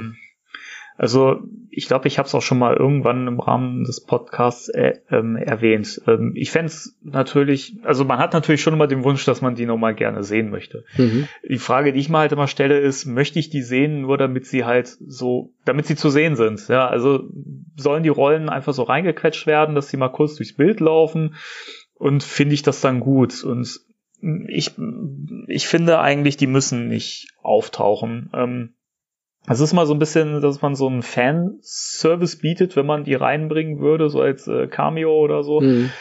Aber ich fände es eigentlich gerade bei Rick Moranis, fände ich es schön, wenn der schon dann auch eine Rolle hat, also wenn der wirklich wichtig ist für die Story. Und ich möchte keine dieser Figuren sehen, ähm, nur damit sie halt für die Fans einfach kurz zu sehen sind, damit sie durchs Bild laufen und sagen, hallo, hier bin ich. So, also wenn, wenn, wenn die dabei sind, dann müssen die auch wichtig für die Geschichte sein. Hm, sehe ich genauso. Das ist auch meine Einstellung. Das ist, also, hm, ich habe ja selbst auch schon die eine oder andere Ghostbusters-Geschichte geschrieben. Und man Nein. ist manchmal, ja es kommt vor. Und ähm, deswegen habe ich auch manchmal so ein bisschen den Autorenblick mhm. auf solche Sachen. Und ähm, manchmal muss man sich entscheiden, ob man Fanservice bieten möchte und äh, Fanfiction schreiben mag. Und wenn man Fanfiction schreiben mag, dann äh, schreibt man alle Figuren, die man von früher kannte, mit rein, als, als Bonbons. Mhm. Dann kommt der und dann kommt der und dann kommt noch der und dann kommt noch die, die, die Tür auf und dann kommt noch der. Und alle bekommen ihren super Auftritt. Und dann hast du einen Film vollgepumpt mit äh, bekannten alten Figuren, dann kommen noch neue Figuren dazu und keiner kommt richtig zum Zug. Ne? Ja. Äh, man muss halt sich fragen, äh, diese neue Geschichte, die sich auf eine Mutter, alleinerziehende Mutter mit ihrem Sohn konzentriert, wo passt denn da ein, ein äh, Louis rein? brauche ich den zwangsläufig.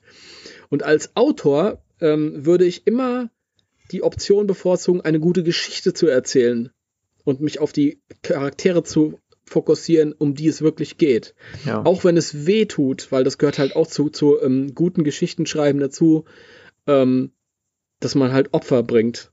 Das ist leider so. Ja. Auch wenn ganz viele Fans jetzt aufschreien und sagen, nein, die müssen unbedingt dabei sein. Nee, ich, ehrlich gesagt, nein. es ist wirklich so. Wenn ein Weg gefunden wird, dass die da irgendwie reinpassen, okay.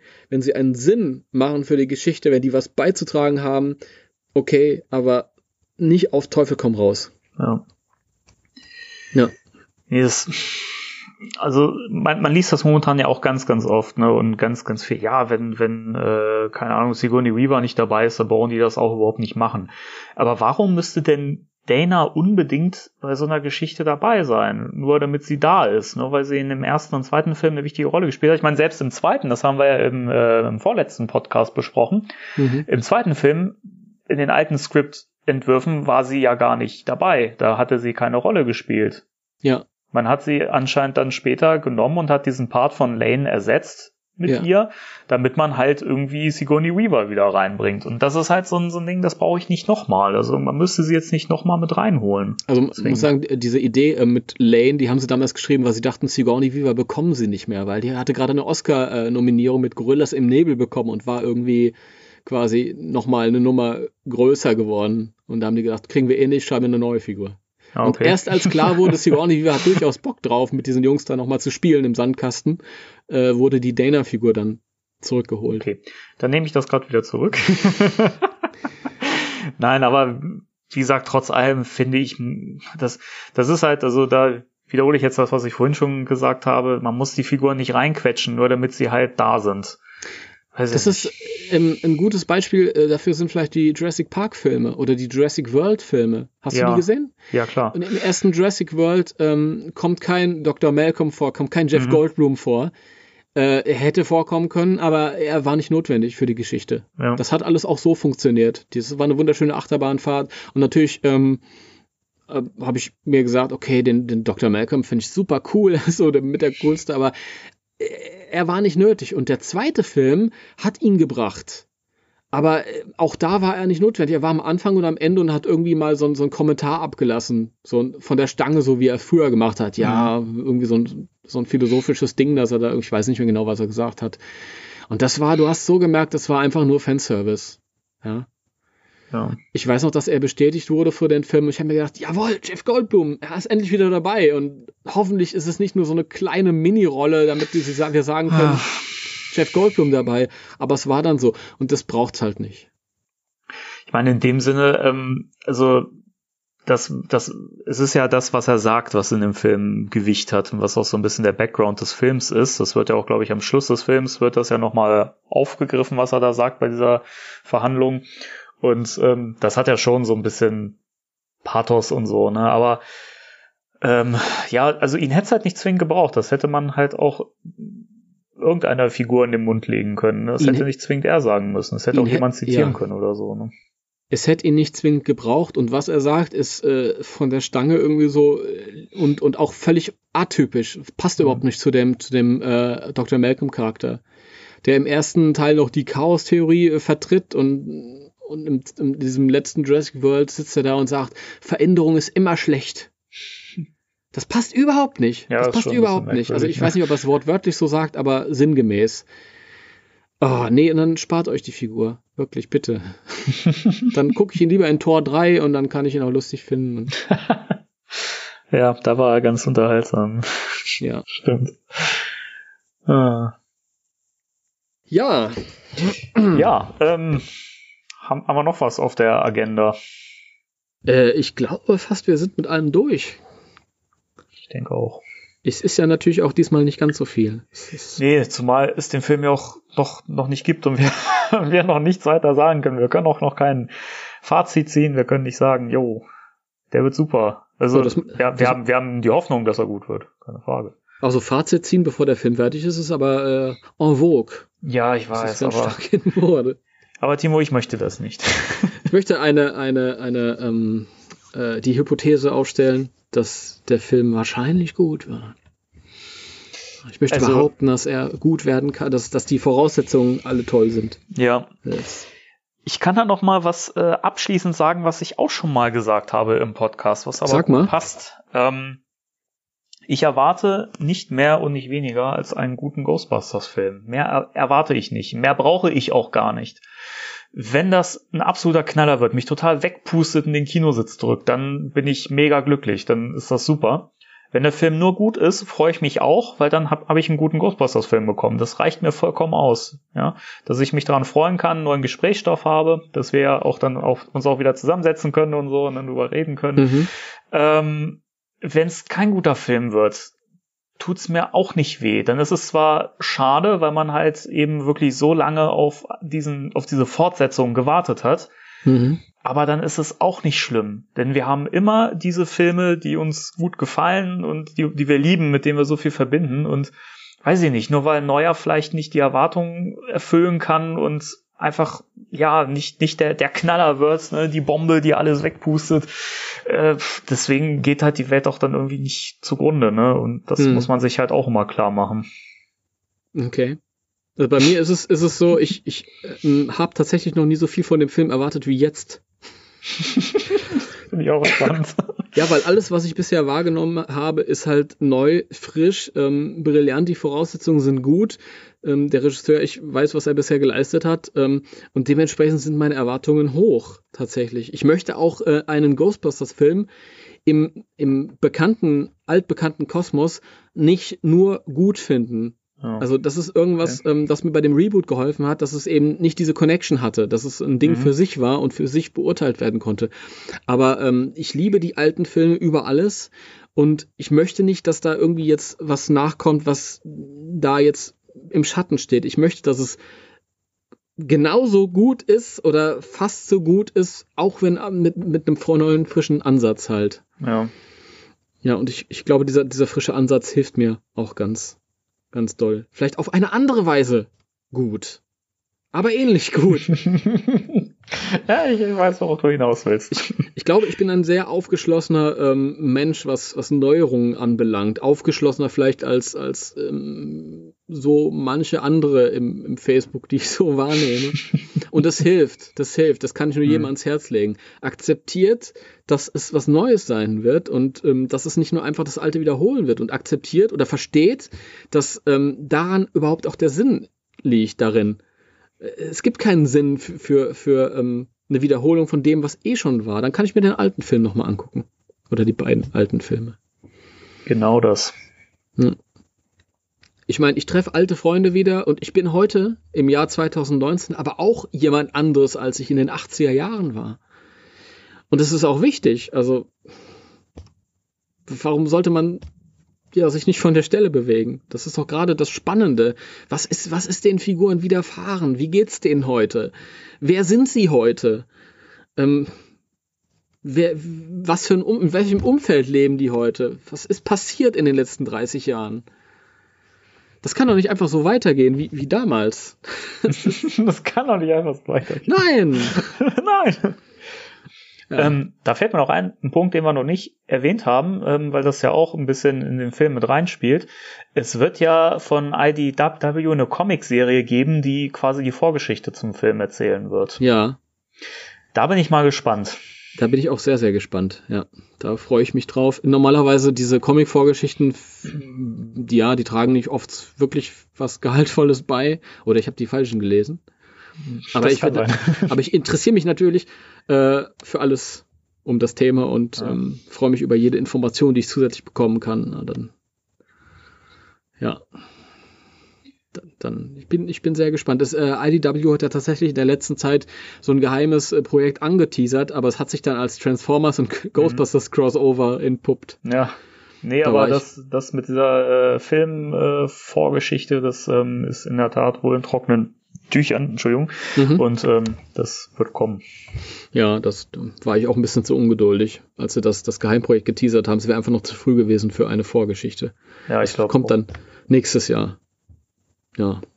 Ja, oder es wird jetzt, das ist ja die Frage, ich weiß ja nicht, welchen, welchen Umfang das Ganze haben wird. Also ich glaube nicht, dass es nur ein One-Shot wird oder so. Ich kann mir schon vorstellen, dass man vielleicht eine Miniserie auch wieder draus macht. Und die Frage ist, wie lang läuft die? Wenn die dann irgendwie im Herbst startet oder so, dann weiß nicht, wie viele Ausgaben das dann werden, dann würde es ja vielleicht auch reichen, dass das dann zum Zeitpunkt des Films dann äh, abgeschlossen ist. Ja, also ich, ich denke, es wird entweder ein One-Shot oder so, eine, so ein Vierer-Ding. Mhm.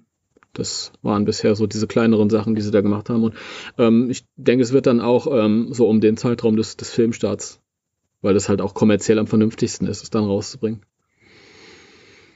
Ich denke nicht, dass es vorher rauskommt. Und es ist natürlich auch die Frage, ähm, wie IDW, die ja seit zehn Jahren eine fortlaufende Ghostbusters-Serie hat, ja, mit kleinen Pausen immer zwischendurch, wie, wie die damit umgehen werden, mit diesem mhm. neuen Film. Ja. Ob das dann irgendwie zueinander passt, ob die dann nach dem Film ihr, ihre Chronologie, Chronologie beibehalten werden oder ob die was Neues anschneiden, dann darauf aufbauen, wird interessant. Das aber ich glaube, das ist der Vorteil, den die Comicserie hat, ähm, dass sie ja sowieso eigentlich auch so ein bisschen ihre eigene Continuity äh, aufgebaut hat und die ja auch eigentlich unabhängig von dem Ganzen funktionieren kann, ohne dass das wirklich exakt irgendwie Kanon ist. Also. Ja, das stimmt, aber der Eric Burnham, also der Autor, hm. für alle unsere Hörer, ähm, der hat äh, des Öfteren gesagt, also das ist die Filmtimeline für ihn, definitiv. Das ist für ihn Kanon. Das ist sein Anspruch. Das sind die Film-Ghostbusters. Dann bin ich gespannt, was sie daraus machen werden, aber wir werden das erfahren. Ja. Geh das, werden, aus. das werden wir und ähm, wir zwei werden uns dann zu gegebener Zeit darüber unterhalten. Auf jeden Fall. Und ja. zwischendurch über alle weiteren Dinge zu Ghostbusters. Ja. Also es ist nicht so, dass wir jetzt hier einen Cut machen und so, wir hören uns nächstes Jahr wieder. machen jetzt erstmal ein halbe, halbes Jahr Pause und gucken, was passiert. Mhm. Gut. Ähm, ja, in diesem Sinne. Äh, dann sind, sind wir, durch, wir am, ne? sind wir am Ende angekommen, ja. Und wir hoffen, ihr hattet Spaß. Ja. Ich fand es ganz schön, unsere kleine Zeitreise. Ja, tatsächlich, wir haben uns jetzt auch länger unterhalten, als ich eigentlich dachte. Ja, spannend wieder, ne?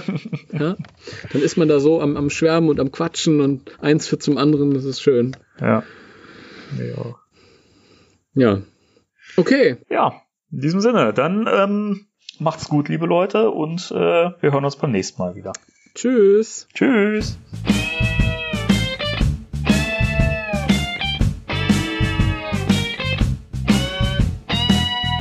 Spectral Radio, der Ghostbusters Deutschland Podcast mit Danny und Timo.